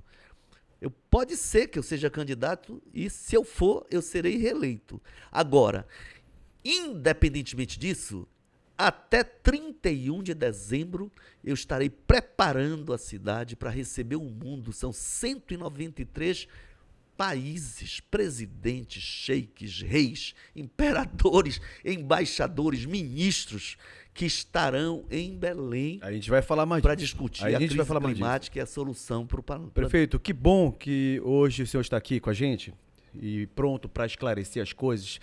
Não param de chegar perguntas, são muitas perguntas, mas vamos para um ponto principal quando a gente anunciou a sua presença aqui. Foram muitas perguntas em cima desse tema que é saúde. Você acabou de falar disso, a sua preocupação e tudo mais. É, na sua campanha, você bateu na tecla que nas suas gestões anteriores é, nunca tinha faltado médico nas UPAs e nos pronto-socorros. Agora, quase três anos é, de governo, a gente está vendo o oposto disso, né? Uma crise na saúde jamais vista, pelo menos no meu ponto de vista, eu não me recordo de ter visto isso em alguma gestão anterior. O senhor recebeu repasse de verba do governo federal, governo estadual. Enfim, só esse ano 2023, eh, os profissionais da saúde paralisaram ou ameaçaram paralisar. Né? Ou seja, isso é triste, é destruidor para uma cidade e para uma comunidade que precisa da saúde pública. O que está acontecendo, prefeito? Aconteceu a pandemia e o gasto com a pandemia, Fabrício. Não foi outra explicação. Mas aconteceu também que nós temos um- um- uma rede grande e muitas cooperativas que trabalham né, ficaram E a gente tem que reconhecer, ficamos com dificuldade de pagar porque gastamos mais do que o orçamento previa. Mas esse repasse do governo federal e do governo estadual Bem, não daria para fazer o Olha, básico mas, que era pagar os médicos? Fabrício, eu vi uma pessoa de má fé dizendo: prefeito, foi depositado, cadê o dinheiro? Foi quinta-feira passada, pelo amor de Deus. Você não reforma nem a parede da sua casa, nem conserta a pia que está entupida em uma semana. Então não deixe de ser leviano, né? Uhum. Tem gente, autoridade, bicho, que não consegue falar a verdade. Porque a verdade é a seguinte, que Belém é capital. Uma vez um prefeito médico, Edmilson, não sei o quê, eu disse, poxa, bicho, faz um hospital no teu município, rapaz. Não é justo que Belém gaste o dinheiro dos cidadãos de Belém para cuidar dos teus cidadãos. Era um município do sul do Pará. Mas, Mas eu podia dizer para o município daqui, da região metropolitana. Uhum. Nós não nos negamos a salvar vidas. Mas não é justo que toda pessoa que sofre um acidente cardíaco, tenha um AVC, tenha um- uma isquemia cerebral, entendeu? tenha uma dor por um rompimento do intestino com uma diverticulite qualquer, certo? ou uma mulher em situação de parto, de risco, ou alguém que sofreu um acidente de moto, só tenha o pronto-socorro da 14 e do Guamá. Se ele estiver lá na Cidade Nova, bicho, por que não se faz? Hein? Por que não tem um hospital em Ananindeua? Por que não tem um pequeno hospital em Marituba? Mas, prefeito, diante de tantas municípios? obras que o senhor está entregando, tanta coisa bacana. mas vai o que eu quero acontecer, te dizer- A saúde não é o mais importante. Eu quero te dizer que muitas. As, as pessoas que sentem a crise da saúde e que são pessoas que precisam do serviço público de saúde, Sim. elas têm razão. O que eu tenho a dizer para vocês: o pior passou. Agora, nós vamos triplicar o número de médicos. Com os salários em dias, tá tudo em dia agora? Sim, não, porque não agora. tá mais em greve, não, Quer tão- ver não uma coisa, ameaça. Fabrício? Quando eu digo assim, que Belém foi escolhida com Recife e Boa Vista para implantar esse programa do Família Saudável, o APS do futuro. Só três municípios.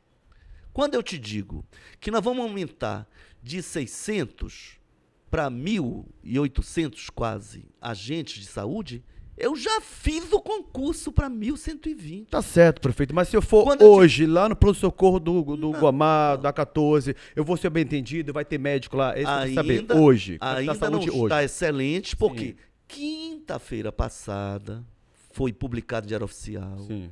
Somente hoje foi depositado 72 milhões.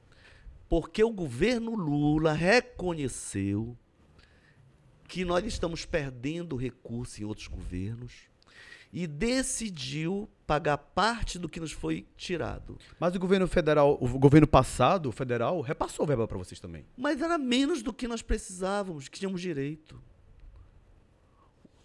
O Lula está pagando 7 milhões e 300 ao mês a partir de ontem. É ontem literal, não é ontem, Tá. ano passado. E o Helder? Por isso que é E o leviano. governo estadual? Leviano. Ah, o Helder fez um acordo, emenda parlamentar, Sim. de 30 milhões. 30 milhões foi, eu tenho que agradecer. Reunimos lá todos os deputados federais, estaduais, desembargadores, Ministério Público, Defensoria Pública. Sinceramente, 30 milhões. Hein? É pouco, Está falando de quantos por cento? Mano, É pouco. eu vou te dar uns números. Tá. Uhum. Sabe quanto nós vamos agora ter do governo federal para manter esse programa? Esse padrão. Era 56 milhões, vão ser 194 milhões. Hoje nós gastamos 76 milhões com folha de pagamento dos nossos profissionais. Os médicos plantonistas, mensalmente, eles não são funcionários, não estão na folha de pagamento. Para manter os plantões agora, no pronto-socorro do Guamada, 14 nas UPAs, eu estou pagando 1.600 por cada plantão. Mais do que São Paulo paga. E isso nos rende, nos gera uma despesa mensal de quase 8 milhões de reais. Se você tiver uma cirurgia para fazer, não poderá fazer sem, neo, sem se for no crânio, por exemplo, neurocirurgião. Se for no coração, cardiologista. E sempre tem que ter anestesiologista. Você não contrata um médico individualmente.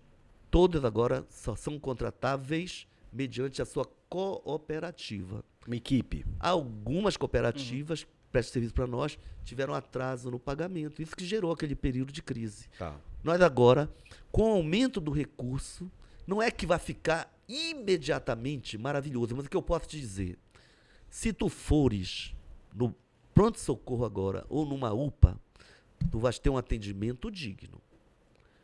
Eventualmente, tem um problema. O problema, às vezes, é porque nós enfrentávamos aquelas dificuldades. Às vezes, o problema é profissional. Só para deixar as coisas mais claras. Então, esse problema hoje ainda é consequência passado. do passado, pandemia e tudo mais. Mas já é passado. Já é passado? Não é a mesma coisa, pelo amor de Deus. Nós já estamos. Chegar em Mosqueiro, olha lá. Mosqueiro tem quantas unidades de saúde? Sete. Quantas foram reformadas? Seis. Com médicos. Todas equipadas Com com médicos. médicos. Quando eu dei posse a primeiros médicos do, do, do Mais Médicos, já são agora eh, 99 primeiros médicos, seis foram logo para Mosqueiro, um para cada unidade de saúde. Aí o hospital de Mosqueiro ganhou eletrocardiograma, aparelho de raio-x moderno, tudo digital. O pessoal ainda usava química. Foi todo reformado. Só que o pronto-socorro, Hospital de Mosqueiro, não podia fazer uma cirurgia duas da madrugada, correndo o risco de faltar energia. Jogava pra cá. Aí jogava para cá. Aí nós temos agora, sabe, a gente vê a, guerra em Gaza, né? As pessoas sem combustível fazer funcionar os geradores, mas lá na unidade de Mosqueiro, elas têm agora, como o Combu, todas têm geradores. Sim. Significa, no hora de um parto, não vai colocar em risco a vida da mulher nem da criança, porque tem luz. Se faltar luz da equatorial. Compreende? Sim. Isso tudo é investimento feito. Então, investimos na rede, rede reforma, investimos no equipamento. Você tem uma ambulância para Mosqueiro que faz em 21 minutos Mosqueiro e Quaraci para salvar vida, quando não for possível salvar lá. Novas ambulâncias o pronto-socorro recebeu. Isso você tudo pode comprovar. E temos agora laboratório de prótese dentária funcionando no Carananduba e para servir a toda a Ilha do Mosqueiro, mas também no na- perto do perto da vila, não sei qual das unidades, se é do aeroporto. A verdade é a seguinte, que hoje você tem um bando de gente que não podia sorrir e que já ganha a sua popularmente dentadura, prótese, feita com a maior dignidade, depois do tratamento dentário, a prótese. Isso é uma revolução. É, é verdade. Muita gente não sabe disso, que pelo menos quem já recebeu o tratamento Já tá pode usando rir. prótese, Já pode rir. Pegue o telefonezinho, o celular, seu ou do seu filho e diga, olha, isso aqui eu devo ao prefeito Edmilson, porque antes eu não tinha o direito de sorrir, de mastigar. Portanto, eu estava com a minha saúde comprometida. Agora, eu sou respeitado. E isso eu venho fazendo desde 2021, final, 2022. Cada semana são 30 próteses entregues. Então, agora talvez precise comunicar mais. É, é, como essa A fo- saúde- é, essas foram as perguntas que Aham. mais fizeram, que mais chegou aqui foi a questão da saúde, greve, enfim. Então, para fechar esse tema, hoje ainda existe esse problema que está tentando Tá ser superação. solucionado. Está tentando solucionar ainda. é? Superação, tá? Tudo mais ou menos organizado, né? Algumas Belém vai sair dessa crise da saúde então, o mais rápido possível. Vai sair muito rápido porque nós estamos entrando em uma nova fase. A contratação de médicos, como eu te falei, são Mas não adianta contratar se não tem como pagar, prefeito. não, mas é outra história. Porque É um esse orçamento. acordo para implantar o programa aqui Sim. implicou que o governo federal, que repassava por ano 56 milhões para Belém, Sim. agora vai passar 194 milhões. Ou seja, é um novo momento. Não tinha esse dinheiro antes. Tá. Porque não tinha uma, um apoio a, a- a essa concepção minha. Hoje, quando eu converso com a ministra da Saúde, eu converso com o Lula, nós temos afinidades, nós temos ideias parecidas. Lula, é o programa de saúde da família fundamental fundamental para dar dignidade às pessoas. Porque quando você não dá atendimento básico, as pessoas levam uma criança com febre, que podia ser atendida lá no seu bairro, para o pronto-socorro da 14. Aí ela ocupa um leito que seria para uma pessoa ser salva de um acidente de Mais grave, trânsito. é. Então, o Lula entende assim. Por isso, 56 não. Agora, 194 milhões. Todo o Brasil ainda não. Belém, Recife e Boa Vista. Graças a Deus que o presidente escolheu, e a Anísia Trindade, ministra, escolheram Belém. Podia ter escolhido Manaus, podia ter escolhido qualquer outra capital. Escolheram, não sei por que, Recife, não sei por que Boa Vista. Eu sei que escolher Belém Belém, tá no meio. tá Belém, talvez seja por conta dessa afinidade e também porque Belém vai ser capital da COP. Sabe, quando a gente implantar, como eu te falei, desses recursos que chegaram, depositado ontem, hoje, esses 72 milhões, 25 milhões é para implantar o programa Telesaúde, né, saúde digital. Como eu expliquei no início da, da entrevista, quando chegar a COP, nós vamos ter seis idiomas oficiais da ONU, bicho. Para que alguém que venha participar da- dos movimentos, nem todo mundo é autoridade. O presidente ele vem com aparato. Se precisar, ele tem helicóptero, UTI, para ser atendido em qualquer lugar do mundo. Mas vem muita gente participar da Bolívia, dos Estados Unidos, do Canadá, que são pessoas populares dedicadas ao combate à crise, da crise climática, à crise social. Essas pessoas vêm, vão poder em inglês, espanhol, italiano, alemão, francês, português, ter acesso a um serviço digital. Um preparo, né? Edmilson, isso é promessa? Não! Tem o dinheiro, já está sendo implantado, as negociações sendo feitas, a contratação das pessoas sendo feitas, e em janeiro, possivelmente, no dia da inauguração do Palácio Antônio de Lemos, no aniversário de Belém, nós anunciamos já o início, e as pessoas vão poder, através do celular, ter acesso à saúde. E, ao mesmo tempo, ter mais médico para lhe atender nos bairros. Eu tenho uma curiosidade, sabe o que que é, prefeito? Que bom que você está aqui, eu vou tirar essa curiosidade, que é muito pessoal. Né? A gente vê muitos problemas na cidade, é, um descaso com muita coisa e tal, principalmente, obviamente, com a saúde. E aí a gente vê as matérias na televisão, uma outra realidade, né? As pessoas morrendo nos corredores. É... uma- Principalmente um- no. Uma tristeza, 14. mano, uma tristeza. Aí eu me pergunto, às vezes eu me perguntava, será que o prefeito, em algum momento da vida dele, do dia dele, ele vai visitar esses prontos-socorros, essas UPAs? E aí eu queria. É uma pergunta muito pessoal, tá? Total. Você vai lá, você vê onde estão os Total. problemas, você vê a realidade de perto? Eu É fui que queria saber. visitar obras e fui inaugurar, ver, olha, Furo das Marinhas, Carananduba, aeroporto, Hospital de Mosqueiro, Da 14, ainda Hospital da que é o coração. Hospital né? da 14 fui, inclusive, porque tinha uma pessoa ligada a mim, Tá. precisou ser atendida, me ligaram de madrugada, fui, né? Então, eu tenho visitado. E qual a sua visão? O que, que você É, achou do A que minha você viu? visão é que tem que melhorar, não é? E tem que melhorar. E só que o SUS estava muito em segundo plano. Agora voltou. No seu trabalho? Não, pelo governo federal. Uhum, Nós não é podemos. Passado? O SUS é sistema único. É. No governo passado, como Minha Casa e Minha Vida foi esvaziada, Bolsa Família foi esvaziada, né? Cadastro único foram um milhão e meio de pessoas, de famílias tiradas, pessoal. Muita gente passou fome. Aí quando foi em outubro, vocês sabem que é verdade. Hum. Foi aprovado Auxílio Brasil até dezembro de 2022. Tá, e aí quando você sai do pronto-socorro desse da, do, do, do Guamá, do, do- da 14, o que, que você pensa? O que, que você acha? Essa é- Vamos essa é atrás, vamos tra- continuar trabalhando, atrás de recursos para reformar. Por exemplo, eu como deputado consegui dinheiro. Eu como Emenda. deputado, pergunta para o Helder e ele vai confirmar. Emenda. Emenda parlamentar. Inicialmente 50 milhões, depois mais. Para fazer um terceiro pronto-socorro. Então, o pronto-socorro que a gente chamou do Bengui é na área da Polícia Militar, ali na, na perto do Bengui, mas na Augusto Montenegro. A obra já vai ficar pronta. Feita pelo Estado, porque eu era deputado. Sim. Mas ela terá que ser administrada pela Prefeitura. Atender quantas pessoas, prefeito? Lá. tem 100 leis. É um projeto. É um projeto. leitos. É um projeto. Leitos. É um, Hoje a 14 são quantos leitos? é, deve ter quase 200. Quase 200. Mas aí é um hospital regional, né? Que recebe todo mundo. É, né? Agora coloca na, na- na cabeça. Nós temos hospital de porta aberta.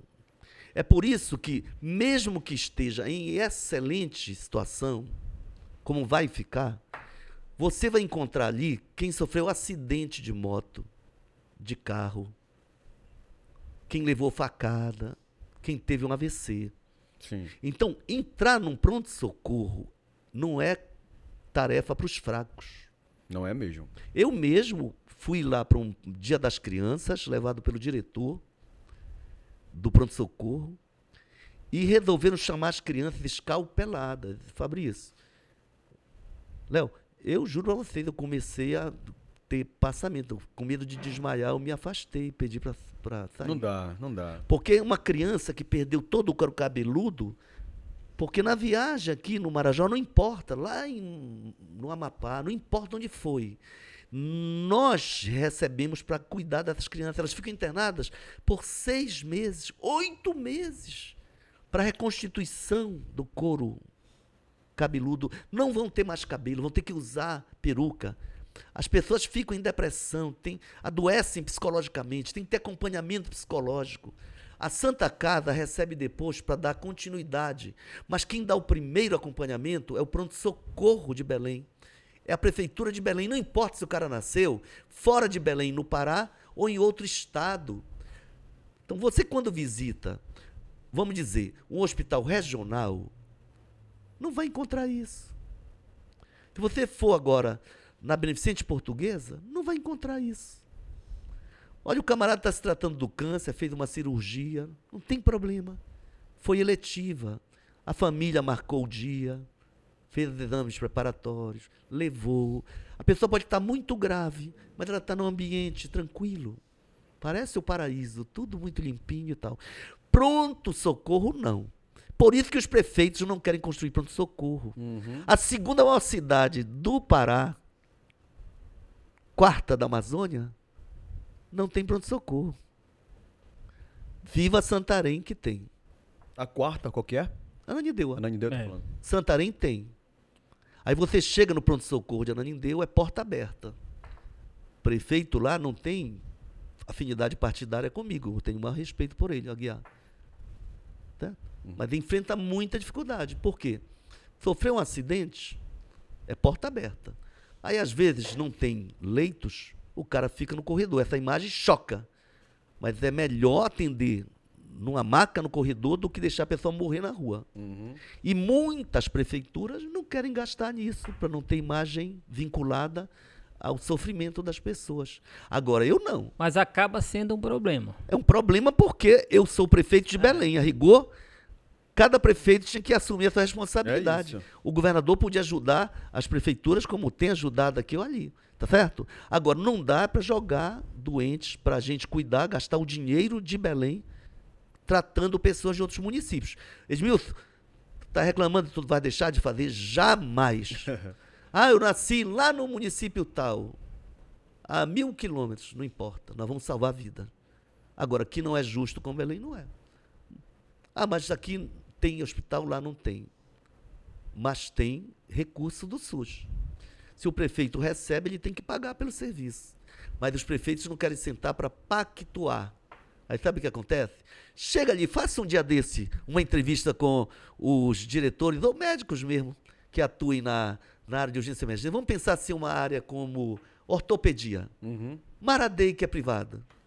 Pergunta para eles dos serviços quantos são pagos pela Prefeitura de Belém. Aí depois, quantos desses vêm do interior? É, a gente sabe disso. É, Enfim, então, É. nós bancamos. É claro que isso vai gerando, mas não é de hoje. Mas tem que ser resolvido. O SUS pode resolver isso porque ele permite pactuação. Olha, eu não quero ter um hospital de porta aberta. Não quero. Você tem direito de não querer. Né? Mas então eu vou pactuar para que a prefeitura que cuide receba o pagamento. Porque se o governo federal está repassando para aquele município, é covardia, é desonestidade. jogar o problema para o outro e ficar com o dinheiro. Prefeito, às vezes eu tenho uma ideia, eu tenho um pensamento, eu acho, dá para aparenta isso, que ninguém quer fazer parceria com você. Não, Parece que você está trabalhando sozinho, está caminhando sozinho, todo mundo está virando as costas. contrário. O que está acontecendo? É, É, Fabrício, olha, Covid, toda a região metropolitana e várias prefeituras estavam juntos. eu pensei assim, será que o Edmilson é uma ameaça para essa galera? Não, o governador é meu parceiro. Somos do mesmo partido? Não. Temos divergência aqui ou ali? Vamos ter. É, porque ele vai te apoiar para próximas eleições? Aí tu perguntas. Mas eu acho Mas o que que tu Mas, espera? hein? Mas vê bem, tem parceria com o governo federal? Quando o, o- Bolsonaro estava, não era um. Não, mas hoje eu tô falando assim. Eu não podia falar da- em parceiro. da- É, eu tô falando da, da galera. Não, mas vamos ver, pensar. É, é importante. Quantos vereadores tem? Eu vou te fazer a pergunta. Quantos vereadores tem o pessoal? Quatro hoje. Um do PC do B. Um, do- dois do PSB. Vocês são unidos? Unidos. Mas teve uma que criticou o seu trabalho não, tem. arduamente nas redes sociais. É, de uma forma bem mas pesada. Tem coisas, tem coisas que eu não tenho como evitar. Mas você- hoje, Porque qual é a tua relação com é de ela? concepção, porque são divergências internas do pessoal que resvalam para a sociedade, Tá. né? Aí eu, não, eu vou respeitar, tá certo? Cada um no seu quadrado. É, vou respeitar. Mas, cada, um- mas, por exemplo, tu tendo uma Câmara com 35 vereadores, segunda-feira aprovamos o empréstimo de 100 milhões do BNDES para reforçar. Tem 300 ônibus que serão comprados pelos empresários, né? Uhum. devido àquele acordo que eu fiz com o governador e os empresários. Mas eu tenho 100 milhões em breve para comprar 10 ônibus elétricos para fazer um circuito Estação do Mangueirão do BRT à Universidade Federal do Pará. 40 ônibus padrão, como é que se chama? É aqueles que tem porta para a direita e para a esquerda, porque em cada pista do BRT você pode ter saída. Agora, prefeito, eu sonho ver Ele vai e volta, né? Mas é um pedido de empréstimo. Tá, mas E se tu assim- acompanha minhas redes sociais, semana passada, segunda ou terça, eu estava almoçando com o presidente do BNDES. Foi quando eu disse: vou apresentar o projeto e espero a tua ajuda para agilizar a liberação do recurso. Então eu posso te dizer que o Aloísio Mercadante, presidente do BNDES, né, tem uma relação de afinidade conosco, um carinho por Belém. E o BNDES é importantíssimo para ajudar Belém a preparar, ser preparada para a COP. E uma das preparações é a melhoria do sistema de transporte. Estão te anunciando, não dei entrevista para ninguém. 100 milhões. Eu não sei bem a estrutura total do projeto que já está escrito e apresentado. Sim. Mas inicialmente assim, 10 ônibus, nós precisamos de 8, mas tem dois de reserva para fazer uma importantíssima linha de muitos quilômetros, mas que vai vir da estação Mangueirão até São Brás, São Brás até o campus da universidade. Égua, meu mano, porque eu vou te falar uma coisa. O que Ônibus são os elétrico. ônibus de Belém, cara? Pois é. Nossa. Mas Fabrício, tem, tem razão o seguinte, olha, eu estou aqui no teu estúdio lindo, essa mesa aqui, belíssima, e eu sei que ela foi de reaproveitamento de peças já usadas. Ela é ficou ecologicamente correta. ecologicamente correto. Esses microfones, a qualidade é muito boa. Se Houve um investimento. houve investimento, Sim. os empresários de ônibus usaram o seguinte argumento, e não é mentira. Edmilson, a pandemia, os 50 mil alunos da universidade deixaram de pegar ônibus. Os 20 e tantos mil da UNAMA também. De todas as faculdades pararam. As escolas públicas municipais, estaduais também. As privadas todas. É verdade. Uhum. Edmilson, os empregados do serviço público pararam, ficaram em casa. Os da in- iniciativa privada, alguns iam.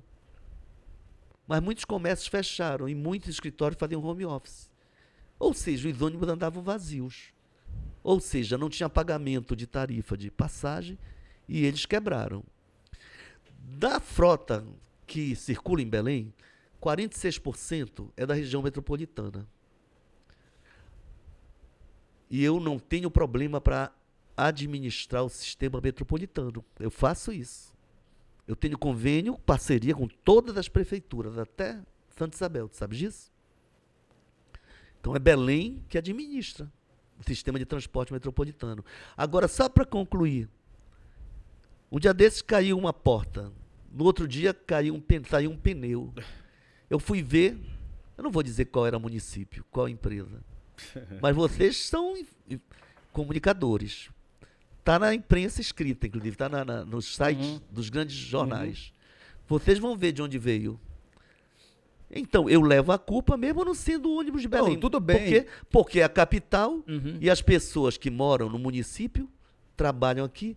Se não moram e não trabalham, mas querem fazer uma compra no shopping aqui, pegam um ônibus, cai a porta, corre um acidente. O Ed é o culpado. ocorre- O Ed é o culpado. Aí o Ed chegou quando são os problemas. né?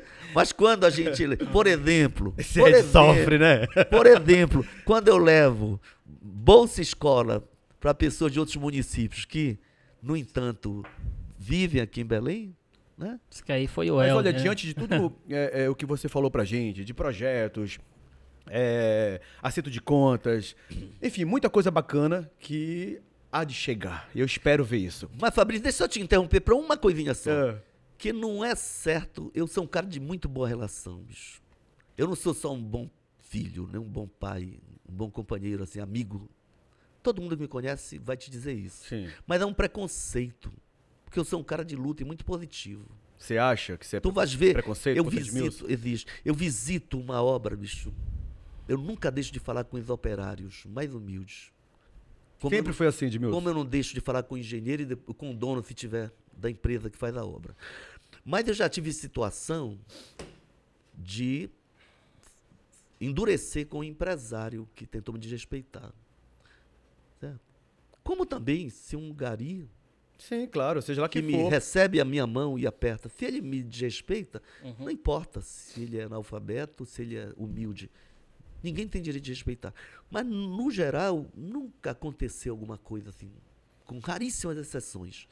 A minha relação com as autoridades, se você fala com os deputados estaduais que conviveram comigo, os federais, eu tenho amigos. Quer ver uma coisa? O amigo do PP, ex-governador da Flori- de Santa Catarina, me liga semana retrasada, Edmilson. Sabe aquela lei que nós discutíamos, que você fazia parte da comissão especial sobre terras de marinha? Eu quero te convidar, eu só estou convidando dois prefeitos, o prefeito de Florianópolis e o prefeito de Belém, para vir nos ajudar a debater esse tema, porque temos que aprovar. Vai ser bom para Belém, que a metade das terras são da Marinha, são terras de Marinha, são terras da União. E isso complica muito a regularização fundiária. Então, eu tenho pessoas que divergem de mim, mas mantêm um contato, respeito. Sabe? Eu vi esse presidente da, da CPI, agora, do 8 de, de janeiro, sabe? O cara que me ligou quando eu adoeci, para dizer, depois que eu saí, Edmilson, poxa, eu estava torcendo por você. Me ligou quando eu fui eleito prefeito, um pouco. São pessoas liberais, algumas são autodefinidas como direita, mas tem um respeito. Sabe o Raul, que entrou no lugar do Delanhol? Dá uma ligada pro Raul, bicho. Nove mandatos. O cara do PSDB aqui, pô, o PSDB tinha uma atenção comigo. Pô, acho que eu sou amigo de vários tucanos, viu? Ah, sim. Até do Jatene? Nilson, torço para que a, a, a, Lene, a Lene Ribeiro assuma, e ela vai assumir junto com o Cássio agora, porque vão ser caçados os que Da cometeram direita, crime eleitoral. Edema- Acho que- Será? Ah, vão É sim. o Edemauro Não, que a não gente, tem ouviu, a dúvida. gente ouviu, né? Os comentários. Burlada a lei, eles vão. Será mesmo, Edmilson? vai, vai assumir o Cássio, que é um grande deputado, né, que me apoiou no segundo turno, foi candidato a prefeito. Quase ele é entrou, um, né? Quase ele é um que não vai fazer. Eu falo aquilo sem medo de errar. E, Cássio, o que é que tu acha do Edmilson? Ele diz, olha, aqui ou ali eu discordo dele. Mas, porra, é um grande amigo, um grande deputado. Então, quando eu te falo da Câmara, temos 35 vereadores, bicho. Uma minoria é de esquerda, mas todos têm um respeito. Aprovamos o Bora Belém em uma semana. Aprovamos a regularização do Fundeb para a educação. Aprovamos empréstimos para o Banco do Brasil, para a Caixa, que eu estou agora recebendo, porque durante dois anos não liberaram o empréstimo. Agora, o Banco do Brasil liberou. É por isso que eu estou dizendo que nós vamos entrar na periferia. Se vocês puderem, peguem informação de sábado, 15 horas, no Sagres. Temos ter uma reunião ali, não vai ter menos de mil pessoas. Opa. Os conselheiros da cidade que participaram da participação popular do Tacelado vão estar presentes, outras lideranças vão. E nós vamos discutir o plano de investimento. Quais são os recursos da prefeitura e quais são as obras. E você vai ver, lá no Caraparu, no Guamá, que é a área que alaga o Guamá, ficou fora, pertence à bacia do Tucunduba, mas ficou de fora da bacia por quê? Porque o projeto ficou parado por 10 anos. Agora, avançamos na obra. O governador fazendo parte, eu fazendo outra. Já tá falando de COP também, do, do, da verba da COP de 52 bi, né? É, aí a verba da COP tem muita A coisa. gente tem mais 70 bairros, né? É, tem mais de 70 bairros. Nós estamos falando de recursos que eu consegui do Banco do Brasil mediante empréstimo. Agora, tem grana da COP? Eu- tu quer que eu resuma? Tu sabe daquele Rio São Joaquim, o canal São Joaquim? Que quem vem do aeroporto cruza por ele, onde tem aqueles hotel, onde foi a CEMOB, um motel ali. Então, se tu fores para o aeroporto, do lado direito, tu vê uma floresta. Que é a gente já se move ali, né? é, exato. Ali aquela floresta é um parque ambiental de Belém que nós estamos com 32 milhões. A caça de recursos federais para fazer aquela. É um bosque Rodrigues vezes três. Agora, do lado esquerdo, quando você olha o Rio São Joaquim, vai ser transformado num parque linear. De mil é promessa? Não, já vai em licitação agora. O Lula já depositou 50 milhões, já garantiu 150 milhões. E sabe o que significa isso? Quando tu sai do aeroporto, tu vais para Almirante Barroso ou para Duque, ou tu vais para Pedro Miranda, ou tu pega da Pedro Alves Cabral, né? Agora tu vais ter uma nova al- alternativa que vai ser um eixo exclusivo, uma faixa exclusiva para ônibus, que vai te levar da Júlio César até Telégrafo Barreiro e pegar o centro, se quiser. Então vai ter uma nova alternativa de deslocamento. Essa é obra da COP. Nós já tínhamos feito o projeto, estávamos esforçando para conseguir recursos e conseguimos que o Lula incluísse dentro da COP. Outro projeto da COP, a duplicação da Estrada Nova. São 6 km e 200. 4,200 eu tenho garantido. Já estamos em obra. Dois, uma parte foi feita pelo Dulciomar, lá no Portal da Amazônia, né? E lá perto da universidade, o Zenaldo fez um trecho. Já estamos em obra, há um mês e pouco, de ordem de serviço, de duplicação. Ia faltar dois quilômetros. Foi garantido pelo governo federal 200 milhões, de modo que toda a Estrada Nova será duplicada, com ciclovia, LED, verde, linda, avenida, ali avenida, para a COP, para ter exatamente deslocamento do centro até a universidade, que receberá milhares de pessoas para os fóruns alternativos. Porque uma coisa é o presidente da República que se encontra ali, no hangar. Outro é quem vai se reunir para os movimentos indígenas, ecologistas, quilombolas, povo do mundo inteiro reunindo no- na universidade. Então, é COP. Mas temos também a reforma total do ver-o-peso.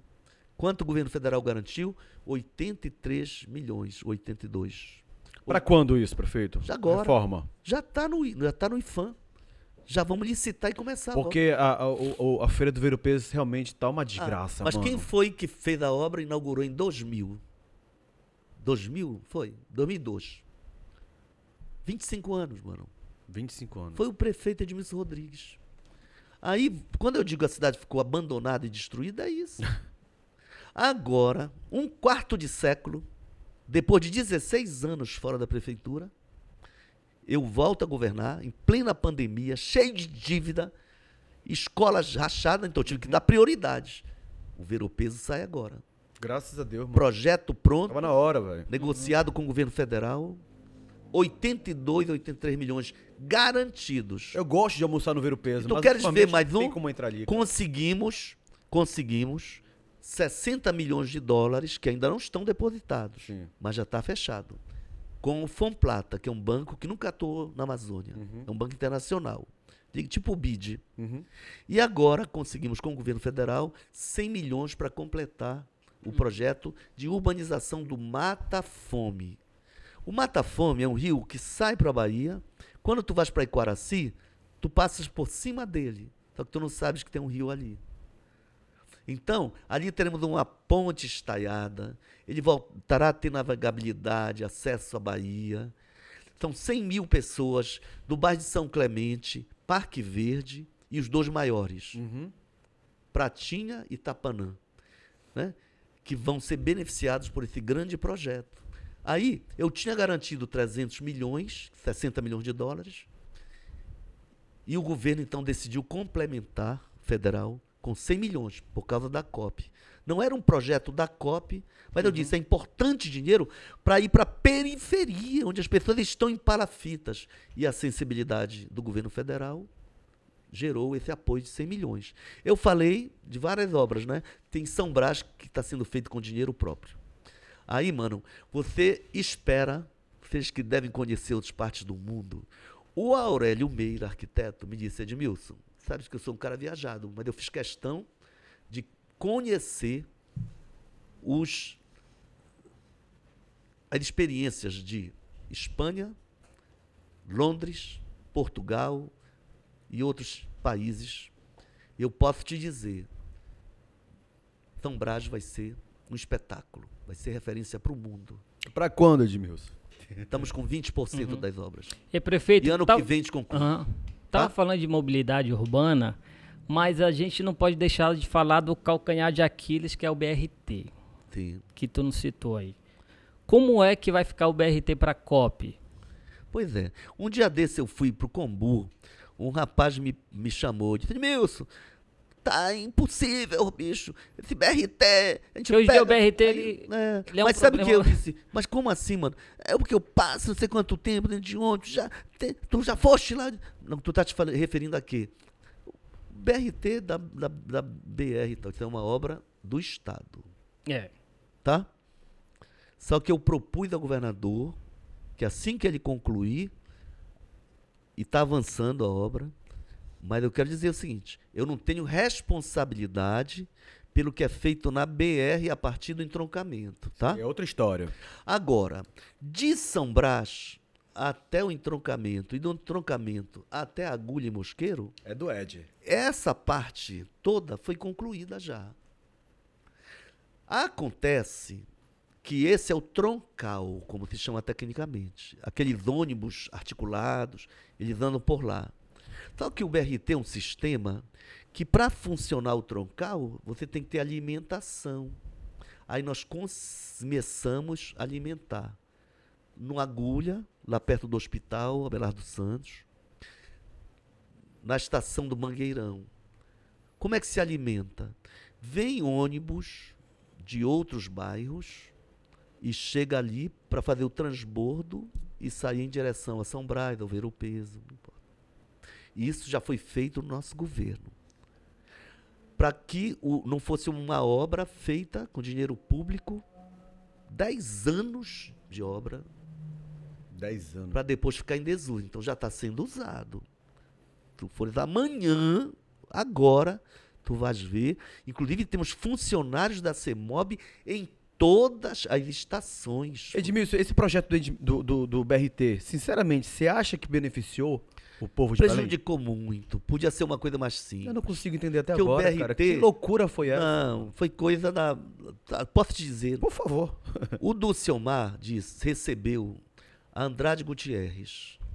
E Andrade Gutierrez diz: olha, a presidente Dilma criou um programa de 5 ou 25 bilhões de dólares, de reais, e as cidades podem fazer BRT. Sim.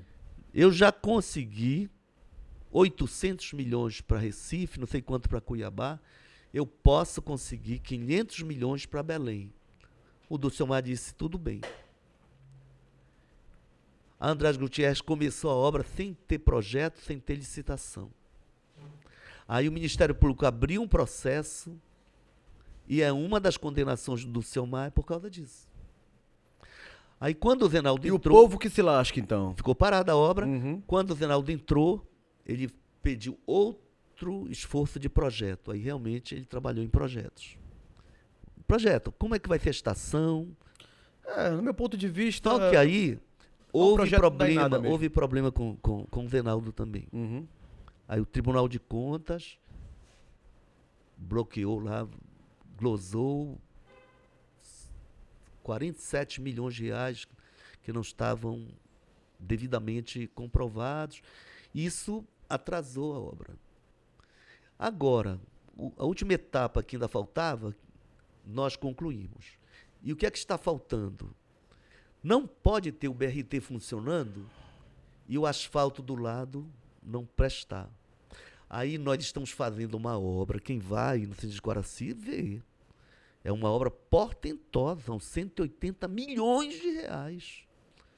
Estamos fazendo há muito tempo. E o que já foi gasto de dinheiro ali. Ah, cara? mas aí é o seguinte, foi gasto por outros governos. Não, sim, mas eu tô Agora falando. nós estamos fazendo o quê? Drenagem, ciclovia, pavimentação. Do Mangueirão até a agulha vai ficar uma avenida moderna. Passeio público, fim do alagamento.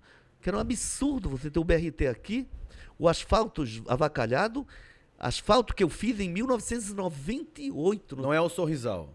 não, 98, olha, tu nem lembra disso, É. era muito nova. Mas seguinte, nós fizemos anda pela primeira vez, foi a Estacom que fez, que faliu já, né?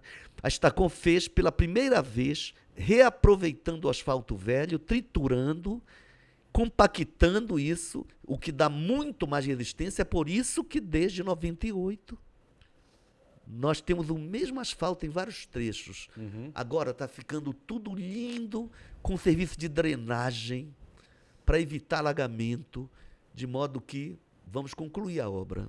Mas já está funcionando a alimentação de algumas estações, né? E quando o governador inaugurar o BRT metropolitano, Aí os ônibus que vierem de Marituba, Ananindeu, etc., vão entrar na Almirante Barroso. Já conversamos com a equipe do governador. Parceria, mano. Uhum. Eles fizeram uma proposta, eu não aceitei. Depois foi acordado a solução. Eu não aceitei, tipo assim, para cada estação na Almirante Barroso, do município, tem uma estação do estado. Eu digo, não. Porque BRT é bus, é ônibus, o T é transit e o R, o R, aliás, é, é rapid, né? Rápido, e T de trânsito. Eu disse, se eu tiver, pessoal, o dobro de ônibus e o dobro de estações, eu vou chamar o T de tartaruga. né? É. Ou eu vou pôr BTT, Uhum.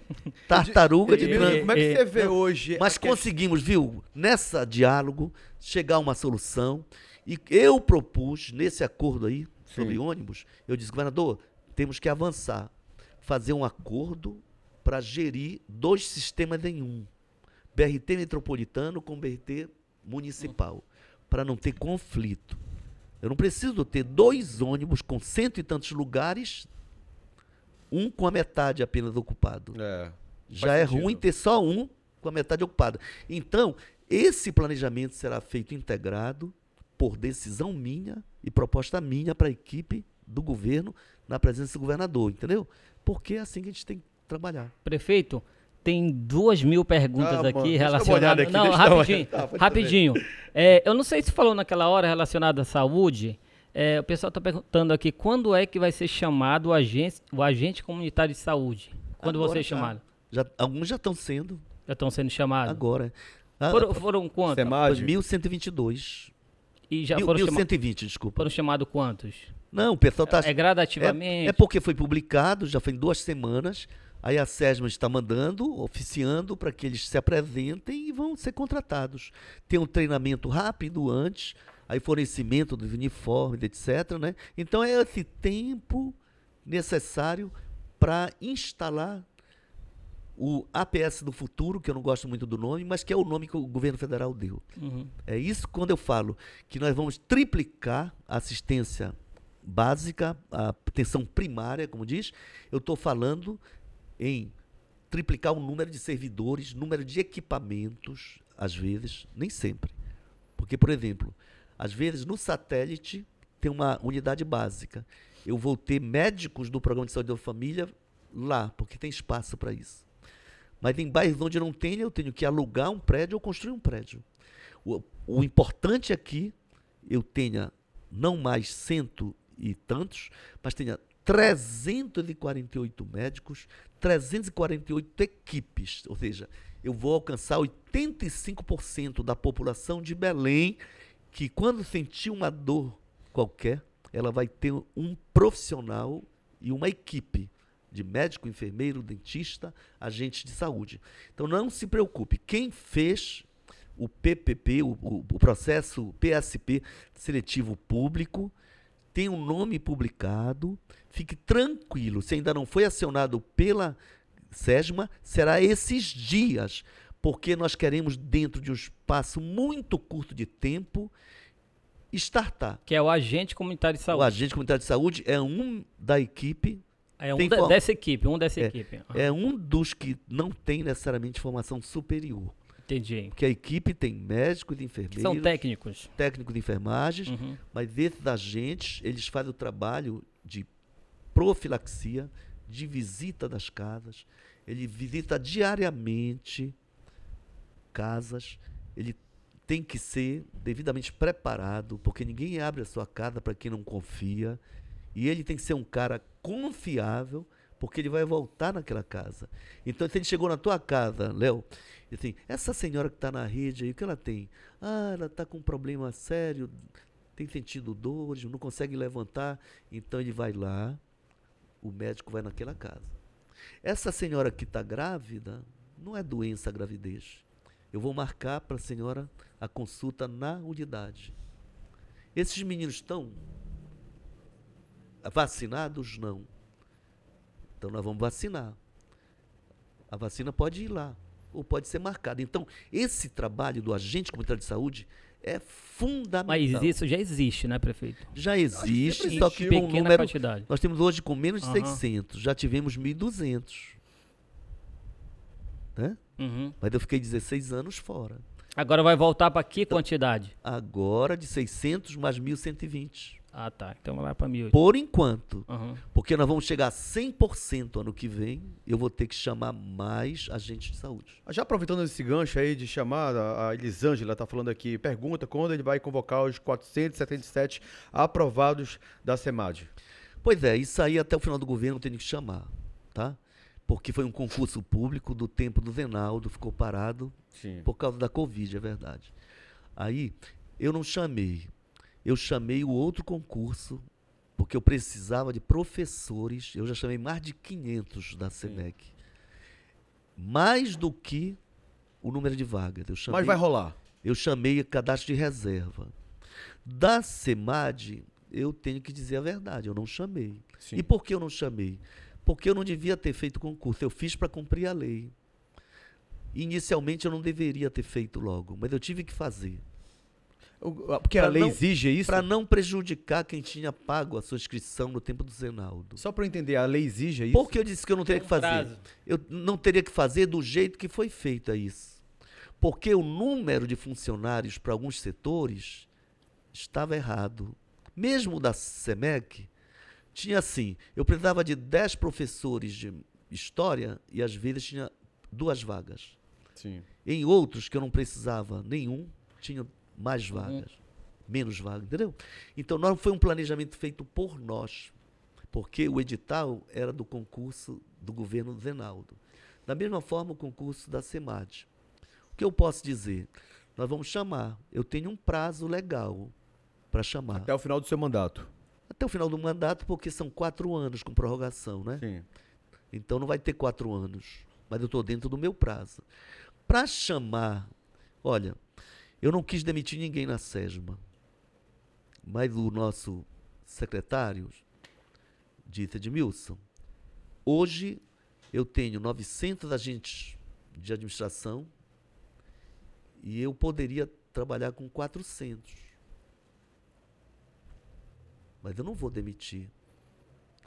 Então, aí, mais o concurso foi feito para agentes administrativos. Então, chamar para fazer um trabalho que já está sendo feito e tem até mais gente. Mas não é culpa de quem fez o concurso. Sim, sim. Então vou ter que respeitar o Deu concurso. Eu só peço paciência para as pessoas, porque como eu estava com situação financeira difícil, se eu chamo os funcionários, eu tenho que pagá-los. E de onde eu tiro o dinheiro? Isso é um problema. Os repasses do Estado caíram muito. A minha relação com o governador é boa. Tanto que, ao lançar o, o acordo com, a, com, a, com as empresas de ônibus, eu sentei com ele antes e almoçamos juntos. Governador, a lei que define o repasse do ICMS para Belém tem que mudar. Ele disse, Edmilson, eu prometi, eu vou fazer. O Chicão, o deputado Chicão, vai apresentar o projeto. Não importa quem apresentar. Uhum. Se o governador determinar que a lei vai ser mudada, aí a lei pode ser mudada em 35% do valor. 65% é o governo federal. Mas aqui a Assembleia Legislativa muda para quê?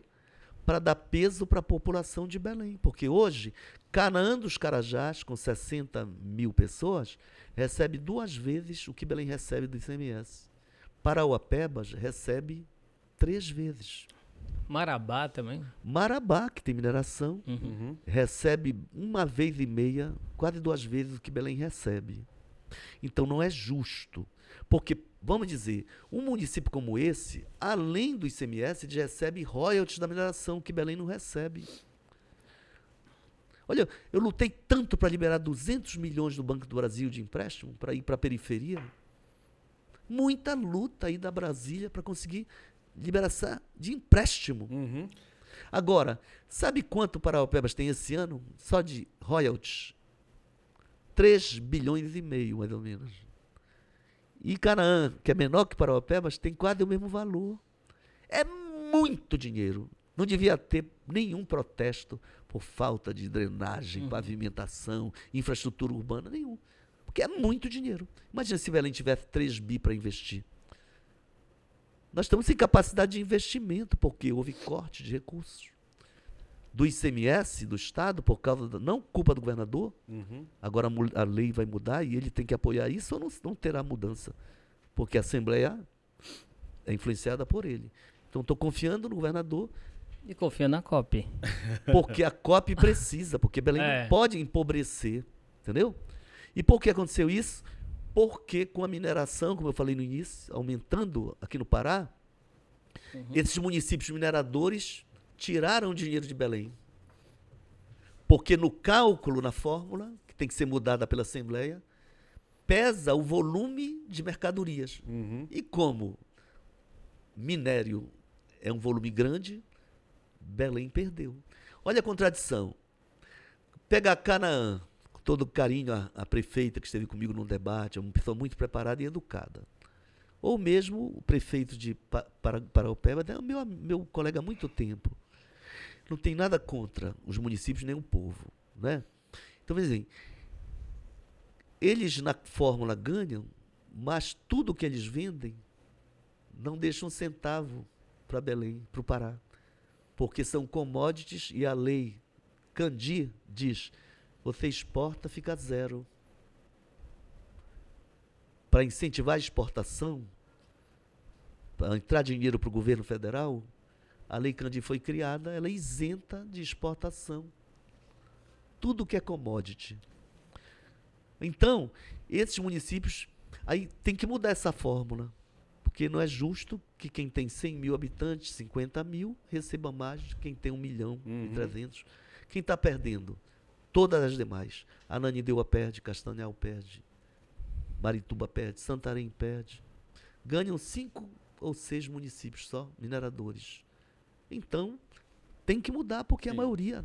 tem Vamos para um outro ponto importantíssimo que as pessoas estão cobrando muito isso da gente, Pô, que é o seguinte, é, vamos falar Ilha de Outeiro, Ilha de Mosqueiro. Eu tenho um conhecido que saiu da Ilha de Outeiro porque ele morava num bairro que é o bairro mais afastado da Ilha de Outeiro, que é aquele bairro da Brasília, você deve conhecer, que é um bairro que Brasília. está totalmente esquecido é, pelo poder público, tá? É uma tristeza, é, é um sentimento triste de falar, mas dá pena de ver quem mora ali. Outeiro, Mosqueiro, quem viu Mosqueiro, né, prefeito? Mosqueiro já foi aí um ponto turístico, um lu- lugar onde as pessoas iam para se divertir, passar férias, e hoje as pessoas têm até medo de ir para Mosqueiro.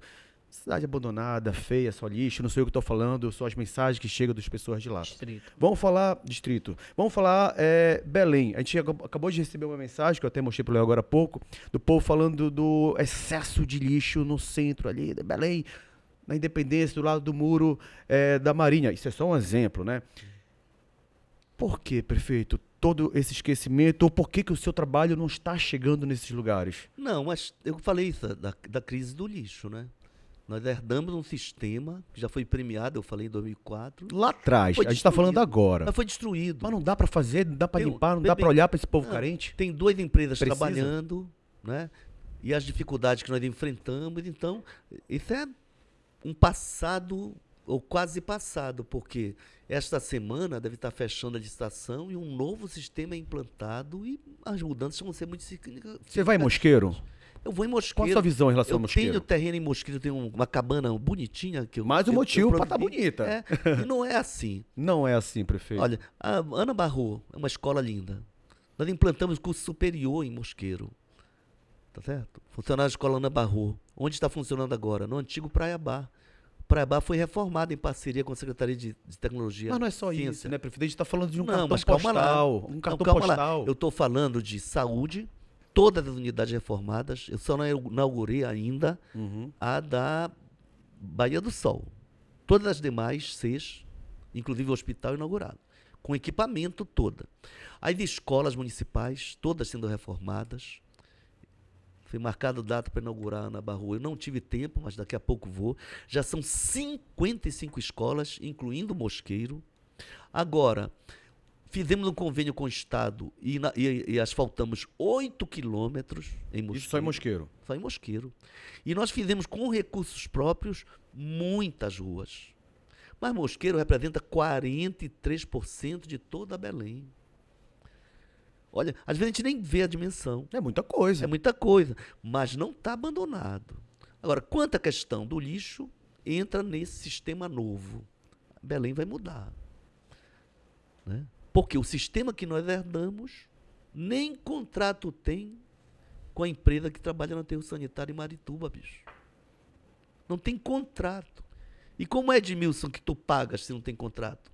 Porque é uma decisão do desembargador Luiz Cunha, que foi chamado, a justiça foi chamada para regularizar uma coisa. Porque como é que você paga milhões de reais do dinheiro público para uma empresa que não tem contrato com a prefeitura?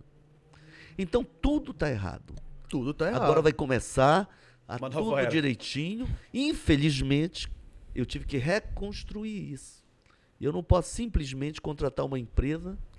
Eu podia decretar calamidade pública, mas não tem calamidade. Tem problemas. Mas será que por conta desses problemas, de repente, a rejeição do prefeito Edmilson Rodrigues nas redes sociais tá muito alta? Mas é possível que seja, porque as pessoas me elegeram e talvez achassem que eu pudesse fazer A milagre. mesma coisa que o senhor fez na sua gestão passada. Você eu- fez um bom governo lá atrás. Achava que eu pudesse fazer milagre? Eu não pude fazer. Só que nós estamos trabalhando muito para reverter. E hoje, eu aqui falei muitas boas novas. Sim. E sábado, quem quiser participar, não é para Uhum. ir aplaudir apenas, não. É que o pessoal te cobra daqui pra trás, né? Daqui pra frente. A pessoa, é, Né? Ah, tem exato. que ser, pô. Muita coisa. que- Quando eu falo assim, você pega de sete unidades de mosqueiro todas destruídas, quando eu falo em 55 escolas Uhum. de 83 destruídas, quando eu falo de Palacete Pinho, mais importante palácio do município, que é o Antônio Lemos. Isso é ótimo, mas e o lixo que tá ali do lado do muro da Marinha? Vai ficar lá Sim, então? Mas eu estou falando de um sistema de limpeza urbana que também foi destruído. Como o sistema de saúde foi destruído. Quando eu falo agora alcançar 85, bom, eu vou fazer uma revolução. Mas eu, em 2004, alcancei 44%. Ou 42, 44%. Só que chegou a 11, 12. Aí depois disseram que estava em 20, 21. Mas não estava. Então sucatearam o sistema. Você chega numa UPA. Qual foi a imagem de 2020 da UPA, Fabrício? Sinceramente. Vocês sabem disso. Placa dizendo, lotada, não recebemos ninguém. Morram na rua. Imagens que vocês sabem que viralizaram. Mas isso é passado, não é? Não. Mas esse Aí- passado estão cobrando de mim. Se eu pego o destruído. Não, prefeito, a gente Não. tá cobrando hoje. Não, se eu, tá pego, se eu hoje. pego 83 escolas rachadas com goteira, como é que eu deixo as crianças estudarem isso? Eu tenho que gastar dinheiro. E é o que eu estou fazendo desde 1 de janeiro de 2021. Eu não acho que o povo tá cobrando o passado. Eu acho que o povo tá cobrando o agora. Quando a gente fala do lixo, por exemplo, que tá jogado ali, aí você Mas fala, eu tô ah, falando vem um sistema... Mas o, o- seu secretariado, por exemplo, Mas, não tem Fabrício- como trabalhar em prol disso? Mas, Fabrício, Tentar tá arrumar uma solução trabalhando. pra hoje, pra hoje. Está trabalhando, Fabrício. O problema é que quando você tem um sistema errado, não dá para ficar gastando dinheiro também que você não tem Uhum. para manter o errado. Por isso nós fizemos uma licitação. Eu dei todas as datas, 31 de julho, não foi Tem datas ali. tudo isso, então. Tem- estamos, na, Soluções. estamos na semana em que nove empresas estão disputando. Uma empresa ou um consórcio de empresas vai ganhar. Uhum.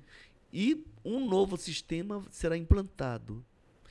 E a Belém entra Uhum. na condição de dignidade para o sistema de limpeza urbana. Às vezes a gente conversa com um grupo de amigos e a gente fala assim, pô, Belém não é uma cidade tão grande, né?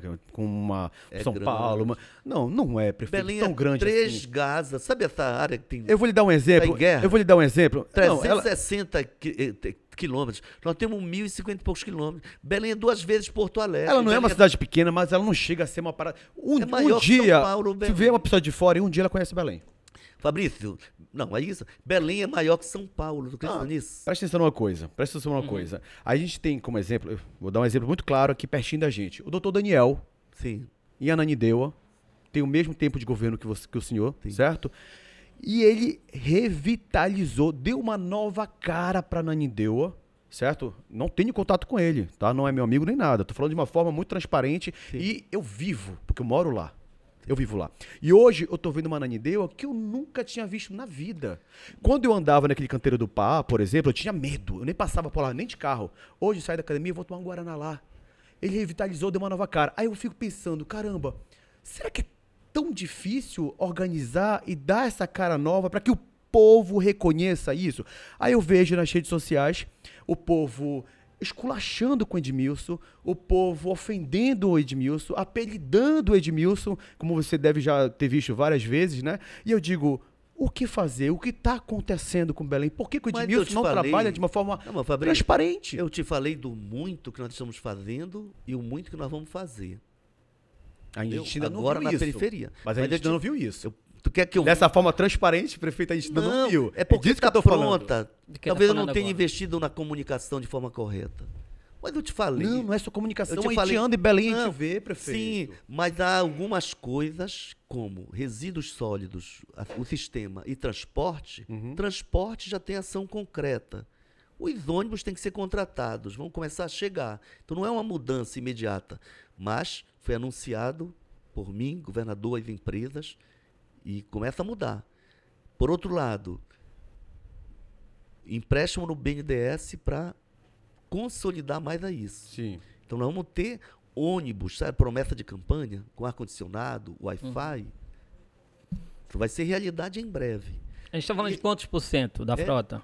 Não, aí nós temos mil hoje Uhum. funcionando, 1.200. Tem 30. Então, é, aí quando você tem 300 mais os 134 que Ah, daria para então, comprar com 100 vale, milhões do aham. BNDES, então, e o, o- o BRT entra com ônibus modernos, o próprio governo do estado vai ter que comprar e está prevendo para a região metropolitana 265 ônibus novos também com modernos, com ar-condicionado, pelo menos boa parte.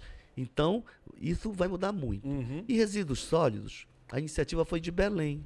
As demais prefeituras não estão participando. Mas a nossa licitação, a PPP que vai sair, vai beneficiar todo mundo. Entendeu? E espero que o governo do estado tenha parceria, tenha um diálogo para isso. Né? Mas nós vamos fazer e vai mudar muito. Outra A dúvida, outra Belém. pergunta muito pessoal, prefeito. Então, só pedir paciência pro pessoal, Sim, né?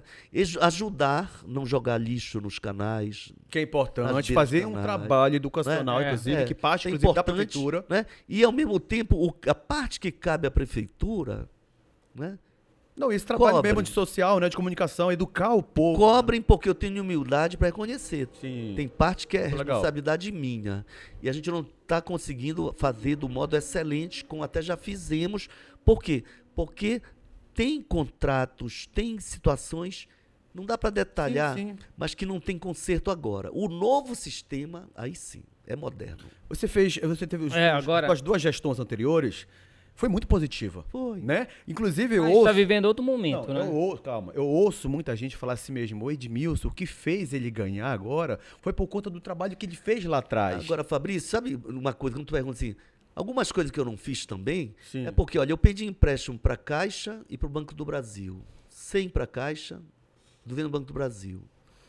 Faz um mês, tu vais ver, eu recebi a gerente da Caixa para anunciar a liberação de 50 milhões, Uhum. Que os, os outros 50 milhões foram apenas 30 milhões liberados, porque era difícil o diálogo com o governo federal. Então nós conseguimos liberar já no governo Lula. A Rita, que saiu ontem da presidência do Banco do Brasil, da Caixa, me recebeu em janeiro. Meia hora depois, o diretor que trata dessas questões, antes de eu sair do, do prédio da Caixa, já disse, já orientei, já foi para o Ministério da Fazenda. Aí eu pude escrever, escrever, não, não, não, não liguei, Sim. escrever para o Haddad. Haddad, por favor, está na Secretaria Nacional do Tesouro, tem que aprovar Belém. Por favor, estou esperando isso há dois anos e poucos. E aí? Olha, há um mês, bicho, a gente conseguiu a, a liberar uma parte, né? E do Banco do Brasil, o mesmo esforço. Foi liberado, não tem dez dias. Uhum. E aí nós estamos pagando algumas obras que estavam sendo feitas. E sábado, como eu falei, lá no Sagres, 15 horas, vamos apresentar um plano de investimento. Ora, as outras prefeituras, umas têm recursos da mineração, outras conseguiram né, eh, recursos antes, não tiveram perseguição do governo federal. Uhum. A Nanindeu está no terceiro financiamento, conseguiu. Eu não consegui. Uhum. Agora, prefeito, a gente está falando de tanta coisa que pode, pode acontecer em, em um ano que a gente está caminhando para eleição, né? Não sei se é a tua reeleição, Sim. tu não falou ainda. Sim. E como é que tu consegue lidar com todo esse ataque dos adversários políticos dentro desse cenário? Eu não entro em rede social, só ouço dizer que Mas aí ataque. quando tu não entra, tu também não conversa com o público. Exato. Converso, porque eu estou todos os dias, estou entrando na rede social. Ontem à noite eu reuni com mil e tantas Não pessoas conversa lá para ver, ver agressão, é isso? Hein? Eu não converso porque tem muita baixaria na rede social, entendeu? Uhum. Eu não vou entrar, bater boca com, entendeu? O que, que você acha disso? Um dia desse uma autoridade, Uma autoridade, uma autoridade falou assim mesmo, ah, foi depositado tantos mil, mil reais, cadê o dinheiro? Aí, tinha três dias que o dinheiro tinha sido depositado, Uhum. não tinha. Aí, Eu Acho que o deputado Ah. Thiago Araújo fez um vídeo desse. não sei, De ataque. não sei. Falando sobre saúde. Pode ter mais. feito, né? Mas eu não vi. Você viu, prefeito? Não, Eu dele eu não vi, sinceramente. Eu vi de uma outra pessoa, né? Eu só sei que depois as pessoas que entram, estão no meu entorno, dizem, Edmilson, muita gente entrou, rapaz, para dizer, ah, tá, co- tu tá cobrando, é, mas por que tu manda os teus doentes pro prefeito Edmilson cuidar aqui? Por que tu não faz no teu município é, hospital? Enfim, entendi. aí a pessoa teve que apagar comentários, e- não, porque, enfim, nós estamos fazendo muita coisa bonita e algumas coisas ainda nos incomodam. Resíduos sólidos, mano, quando a gente decretar o fim dessa licitação, que teve vários percalços, não por nossa causa, mas porque a empresa disputa, é normal isso. Uhum. Agora, você vai ver as mudanças começam a acontecer. Tomara, tomara. Saúde não é promessa, saúde, nós estamos contratando técnicos, vidas, né, implantando as mudanças que vão ser muito Tomara, significativas. tomara. Como eu te falei, você pode comprovar, 7 milhões e 300 ao mês, ainda não é tudo que nós sonhamos, Uhum. mas já vai dar para investir muito nas UPAs, nos hospitais, melhorar, portanto, uma, uma área que é grave, por quê? Só para ter uma ideia, é difícil de acreditar, Fabrício, mas vocês são bem informados, vocês, po- vocês podem pesquisar e dizer o Edmilson mentiu. Eu apresentei para o doutor Elvésio, secretário nacional de média e alta complexidade do Ministério, Sim. o nosso relatório. Eu disse, doutor, nós recebemos hoje para essa área menos do que recebemos em 2014, Belém. Uhum. 2014 eu não era prefeito, era o Zenaldo. Hoje, quase 10 anos depois, Belém recebe menos. Eu disse, como, doutor? Se aumentaram o número de acidentes, de motos, número de motos nas cidades, número de acidentes, de pessoas sequeladas, fraturadas. Aumentou o serviço e diminuiu o dinheiro. Eu estou falando 2014. Pesquisa isso. Sim. Nos sites da, da própria Ministério da Saúde agora tem. Prefeitura tem. Nós podemos te provar, eu posso te mandar um relatório que eu entreguei para o Elvésio, doutor Elvésio, secretário nacional. Como é que pode? Não foi só para mim. Porque o Zenaldo ficou calado, é um problema dele. Eu não fiquei. Eu cobrei do ex-ministro do Bolsonaro. Não teve repercussão. Mas agora, com o Lula, eu elegi o Lula, não foi para nada, foi para muita coisa. Aí eu tive autoridade para chegar no ministério, apresentar o relatório e negociar. Então agora essas coisas que eu estou anunciando para fortalecimento da saúde pública Então, tomara que tudo já é isso- fruto deste processo de muito trabalho Aham. e são Ah, conquistas. e, e isso são, acontecendo, são boas novas. você vai conseguir reverter toda essa situação, né? Mas pegando ainda o gancho do que o Léo Como falou. diria um amigo meu, Ah.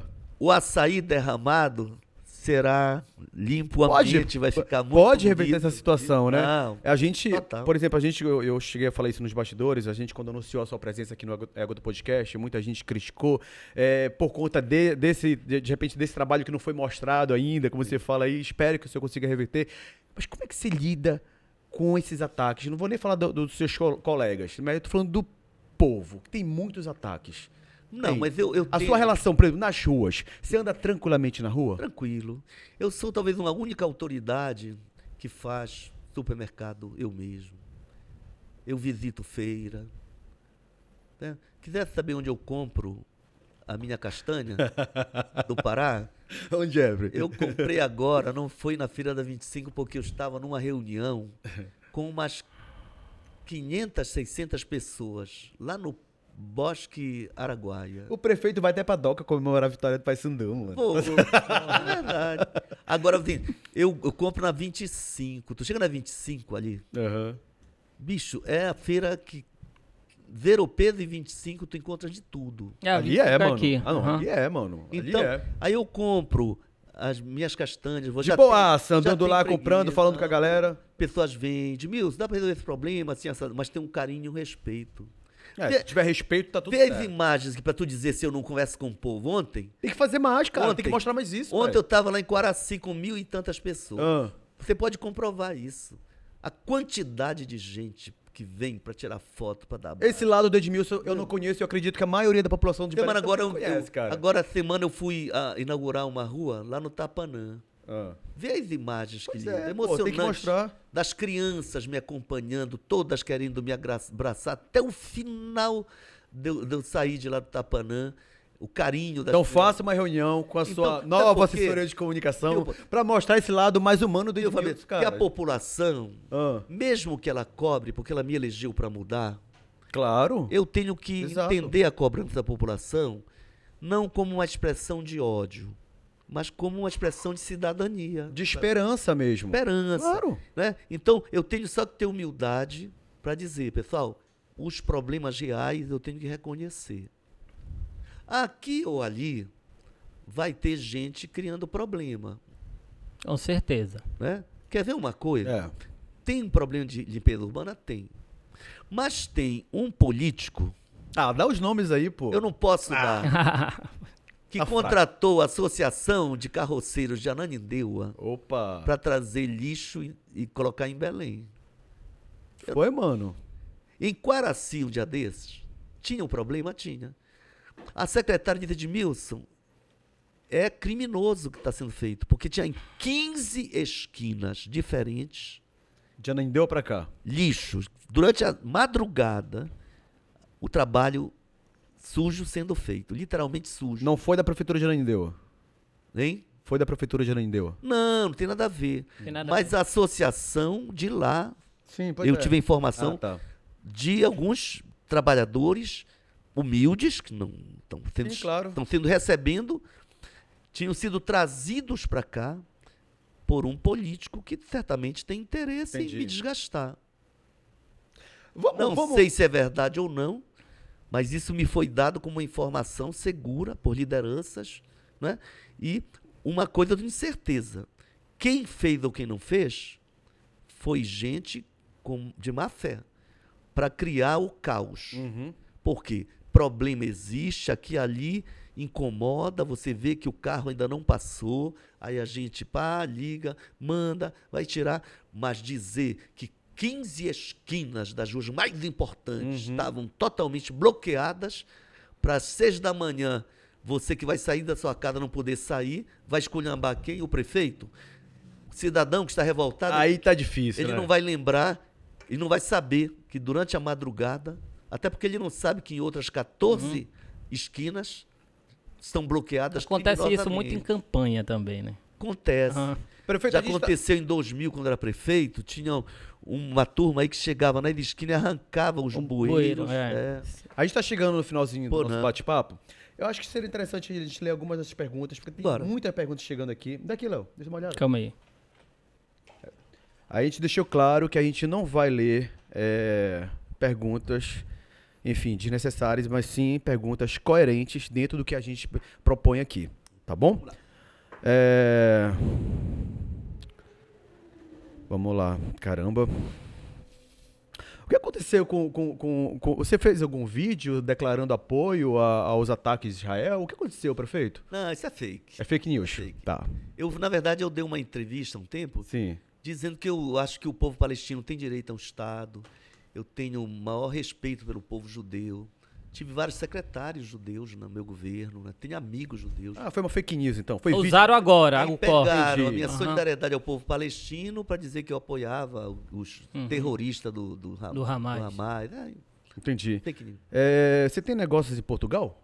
Pois é, isso aí. Um, E aí? um É fake news radialista, um radialista político, Ah, né? Que já foi condenado por mim, por sinal, né? foi? Tá, ainda não, mas não- a justiça não encontra, porque ele diz que é rico, mas não é encontrado. E as contas dele não aparece dinheiro, deve estar no nome de terceiros. Ele disse Disse assim, quando eu ia terminando o meu mandato, que eu ia fazer meu doutorado em Portugal. Aí ele disse mesmo, é, ele deve fazer em Portugal, porque ele tem apartamento. Dizem que ele tem hotel lá. Aí criou essa moda de que eu teria hotel em Portugal, né? Queria ter, Eu sabe? já ia pedir uma cortesia. Queria ter. Tô a fim de é, conhecer Portugal. os Pô, amigos- prefeito, me ajuda os aí. amigos, né, teriam certamente. Olha, tem uma, uma pergunta aqui que diz, peraí. Gente, vocês acham sinceramente que nós fomos comprados? A gente está aqui falando de diversos assuntos, a gente está abordando, a gente está questionando, o prefeito está respondendo e está tudo certo. Acho que a gente está abrindo espaço É para tem, ouvir tem um, o outro tem lado um da- pessoal que quer que a gente ofenda é, mano, prefeito. não Ninguém tem vai fazer isso aqui. Não faz parte da gente. A gente não tá aqui para isso. O ego do podcast não é um veículo de comunicação para essas pessoas que não estão aparecendo e sim criando é, Instagram fake. Isso não combina com a gente, tá? Mas a gente respeita todas as perguntas que estão chegando e o bate-papo está acontecendo e eu acho que foi esclarecedor, sim. Prefeito, tem uma pergunta aqui que fala o seguinte, que antes do seu mandato, é, a sua noiva fazia parte da prefeitura de Belém, certo? Tinha um cargo como professora. No primeiro mandato, no primeiro mês, ela já tinha dois cargos lá dentro. Isso é nepotismo? O que, que é isso? Para o senhor explicar. É outra fake. Fake news A também. minha noiva é concursada. Mas estou falando que isso está no portal de transparência, o nome dela lá. Não, inventaram história. O- o- ela é concursada, Sim. formada em matemática, tem mestrado e doutorado em ensino da matemática, em ciências, ensino da matemática, pela Universidade Federal do Pará, né? concursada no Estado, concursada na Prefeitura e ganha dignamente pelo trabalho que ela desenvolve nos dois órgãos. Sim. Né? Ela entrou antes até de ser minha noiva, mas entrou por, convite como conselheira, mas não é funcionária da Simbesa. Isso está no sistema aí para ser informado, né? Então, quando reúne os conselheiros da, da- da Companhia de Informática de Belém, vão ver lá que tem alguns poucos conselheiros, alguns, né? E são pessoas que têm, claro, os que representam a prefeitura têm que ser de responsabilidade e confiança da prefeitura. Fora disso, é fake. Fake news, Só então. tem direito, eu tenho direito de, de, de namorar, de noivar, de casar. Vai sair esse casamento? né? E- Vai sair esse casamento? sim, breve. E, prefeito, há uma, há uma possibilidade de, de voltar pro PT? Não, é difícil. Tão próximo do Lula assim É tal? difícil, porque a- a- na esquerda você não faz essas mudanças de Faz partido não, né?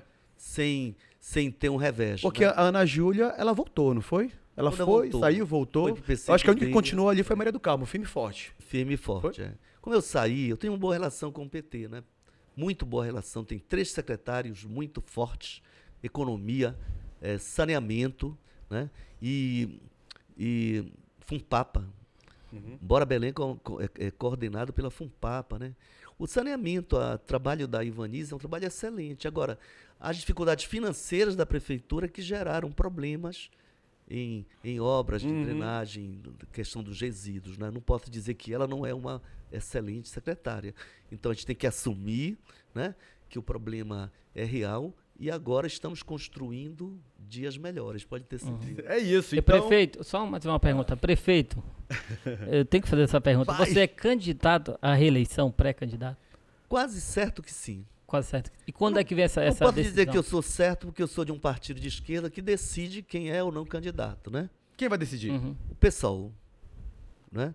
Então, o Tem PSOL, outra pessoa além de você? Não tem. Não tem. Sinceramente, eu acho difícil que, mesmo assim, no campo dos partidos progressistas, tenha um, um nome assim Uhum. forte, né? Mas tem muita gente boa, né? Se de repente aparecesse, eu gostaria até, né? O Igor Normando, por exemplo, agora, achei muito estranho ele ir pro PT. Ele foi pro PT. O Igor Normando, bem provável que vai ser Mas o candidato se filiou do... é, PT, Ah. Dizem que ele se filiou ao PT, mas eu vou dizer que com o apoio do governador, ele vai vir como candidato. Ele, Ele postou é isso? Ele postou isso? O, O quê? o- o Igor? Que vem Eu como- acho que ele Não, não, que ele se filiou. não. Sim, do PT. Não, Eu não vi. acho que não. Aham. Como candidato a, o quê? A, a, a- Olha, a prefeitura de É Belém? porque saiu a informação, Ah. E aí o meu amigo senador Beto Faro, né, desmentiu. Foi? É. Foi. Saiu a informação seguinte, Ah. que o governador teria feito um acordo com o Beto Faro, que é presidente estadual do PT, para que o Igor se filiasse ao PT e fosse candidato a prefeito. Né? Porque teria um acordo do governador de manter aliança com o PT. Só que o governador não disse para mim que não vai me apoiar nem que vai apoiar. Né? Ele se mantém ali na Você acha o quê? estatura. E o Beto Faro disse isso é mentira. Né? Até- e eu acredito que o Beto Faro não tenha negociado, porque ele disse que não é verdade. Né? É bem verdade que já teria havido uma conversa de que o próprio Beto Faro seria candidato. Aí o Beto Faro me ligou, eu estava até com o irmão da Maria do Carmo, Everaldinho, e, e o, Ever- o Beto Faro disse, Milson, meu título é de Acará e eu não pretendo mudar. Né? Então não vem. Aí surgem muita, muitas coisas desse São muitas tipo. conversas, né? Eu espero assim, porque eu não tenho nenhuma confirmação de que houve algum filiado novo ao PT, assim, dentro Uhum. dessa história. Entendi. Mas Tá surgiu então. realmente nas redes sociais. Essa conversa, né? É, Ele tem Pode- seis meses, né? pode se se configurar. Por exemplo, o suplente ao Uhum. Senado do Beto Faro era do MDB, né? Foi filiado ao PT, né? Então, isso na, na, na verdade também tem que ser debatido pelo PT. O PT é um grande partido e se houver uma proposta dessa, o Beto não tem como decidir sozinho, né? E a gente tem que respeitar as decisões dos partidos. Hoje o que eu posso te dizer, os secretários do PT estão muito engajados nas coisas, né? E seja na saneamento, economia, tem uma parceria com o governo importante para a reforma de, de feiras. Vamos inaugurar em breve algumas feiras. Tem uma no Guamá já quase pronta, tem da Pedreira. Tem uma mudança bem significativa ali. Né? E Quaraci está bem avançado. Terra Firme teve alguns problemas com a empresa, meio parada, houve reclamações. Mas são muitas feiras, são seis feiras em obra agora e com investimento muito significativo de recursos. Né? Então é a SECOM que coordena isso. Saneamento, essa licitação do, do, do lixo, como a gente chama, é a CESAM que está coordenando. A obra do São Joaquim, a que vai fazer.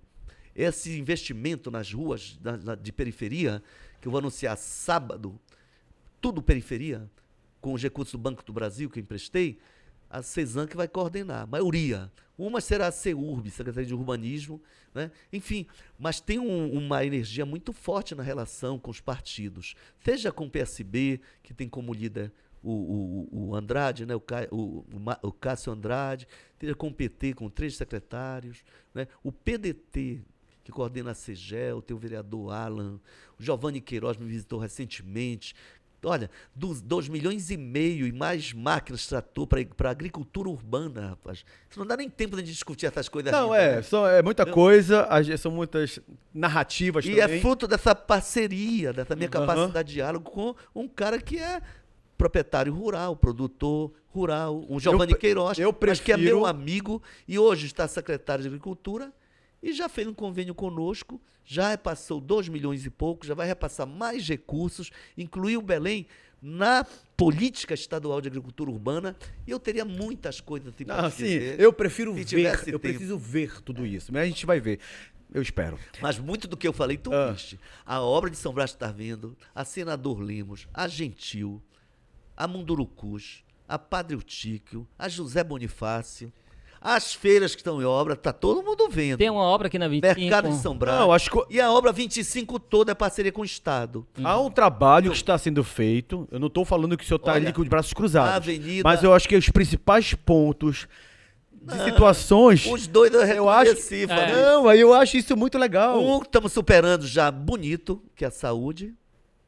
O outro, que seriam também importantes, transporte, já está apontado aí para mudanças O lixo, o saneamento. E o lixo, aí é um problema que vai ser superado com a licitação que está sendo concluída. Está tudo certo. Tá vendo? Meu mano, é o seguinte, obrigado por você ter vindo aqui esclarecer. Eu juro pra você que eu esperava que em algum momento você fosse tentar é, maquiar uma situação, mas é muito legal ver que você também, tipo, errei, mas tô aqui pra consertar, tô É buscando isso. E eu acho que esse é o caminho, sabe, Edmilson? Você se tornar, é, se humanizar mais, chegar mais próximo do, do povo, falar, mano, eu errei, mas tô aqui trabalhando pra acertar, porque nós somos humanos e a gente tá aqui pra isso. E é isso. Obrigado por ter vindo. As portas do nosso Égua do Podcast, que é o mais novo veículo- veículo de comunicação do estado do Pará, estarão sempre abertas para você. Bacana. Sucesso, mas olha, aproveita esse espaço aqui, ó. Nessa câmera que Pode está. fazer uma proposta pra vocês? Pode. Vamos combinar aí para daqui a um tempinho, com a inauguração de algumas obras, quem sabe por conta do aniversário de Belém, fazer um balanço para poder ouvir de ti, Fabrício, ti, Léo. Poxa, Edmilson, o que tu tava falando é verdade. Foi inaugurado e é verdade, é obra concreta. Tá gravado. Mas né? você está aqui exatamente para isso, Mas eu quero para dizer falar, mais para ainda. mostrar o outro lado da. Mais uma coisa, Tá agradecer. Aqui, ó. Aqui, eu ó. te Aqui, ó. confesso, viu? Isso. Eu te confesso, viu, Fabrício, em certos momentos, é, pode parecer assim agressiva a tua pergunta. Ah, não, tu estás perguntando o que o povo está perguntando. Essa nunca foi a intenção, né? prefeito. Não, e eu quero reconhecer que você é incisivo, mas é honesto. Sim. Então você cobra com muita firmeza, representa as pessoas que estão aí te seguindo e cobrando. não é? Assistindo a gente. Mas sabe o que eu quero? É que a gente seja sempre assim. A gente pode divergir, mas ter respeito um pelo outro. Claro, né? E vocês foram duros, mas respeitosos. E eu, humilde, porque eu sou prefeito, e eu tenho que ter humildade para reconhecer que houve muita dificuldade, mas eu tenho que ter honestidade para dizer: preparem-se, porque a COP em 2025, a COP 30 terá em 25. Mas está um pouco longe, E até prefeito. Dezembro de Deixa ele falar, vai lá. dezembro de 2024, Fabrício e Léo e todos os como é que se chama aí? Ouvintes, os seguidores, né? Seguidores, é, internautas. Eu nesse mandato não tem um único dia, não tem domingo e feriado que eu não trabalhe para fazer o melhor para Belém. E se o povo quiser, Quero ver isso mesmo, prefeito. eu vou ser o primeiro da história a ter três mandatos. E quem sabe seja o primeiro a ter quatro mandatos. Será, mano? Trabalhar, prefeito, pra isso. né? Edmilson. Ei, bora é, é, é, agradecer o pessoal da Olha, comunicação. é, um abraço a todos vocês que trabalham o com o prefeito. Glauco, entendeu? Todo mundo O aí que tá por Glauco, aqui. o- a- o- Vocês trabalham na Secretaria de Comunicação já, né? Ou só com o prefeito? Comunicação, com o prefeito, Prefeito né? direto. Então já sabe o caminho, já, mano. A gente quer ver tudo isso aí, caralho. Beleza? Sucesso pra vocês. Sucesso, Edmilson. Obrigado, E a obrigado. vocês. Valeu, prefeito, obrigado. Sucesso, prefeito. E a vocês, até o próximo Égua, Égua do do Podcast. Tchau, gente.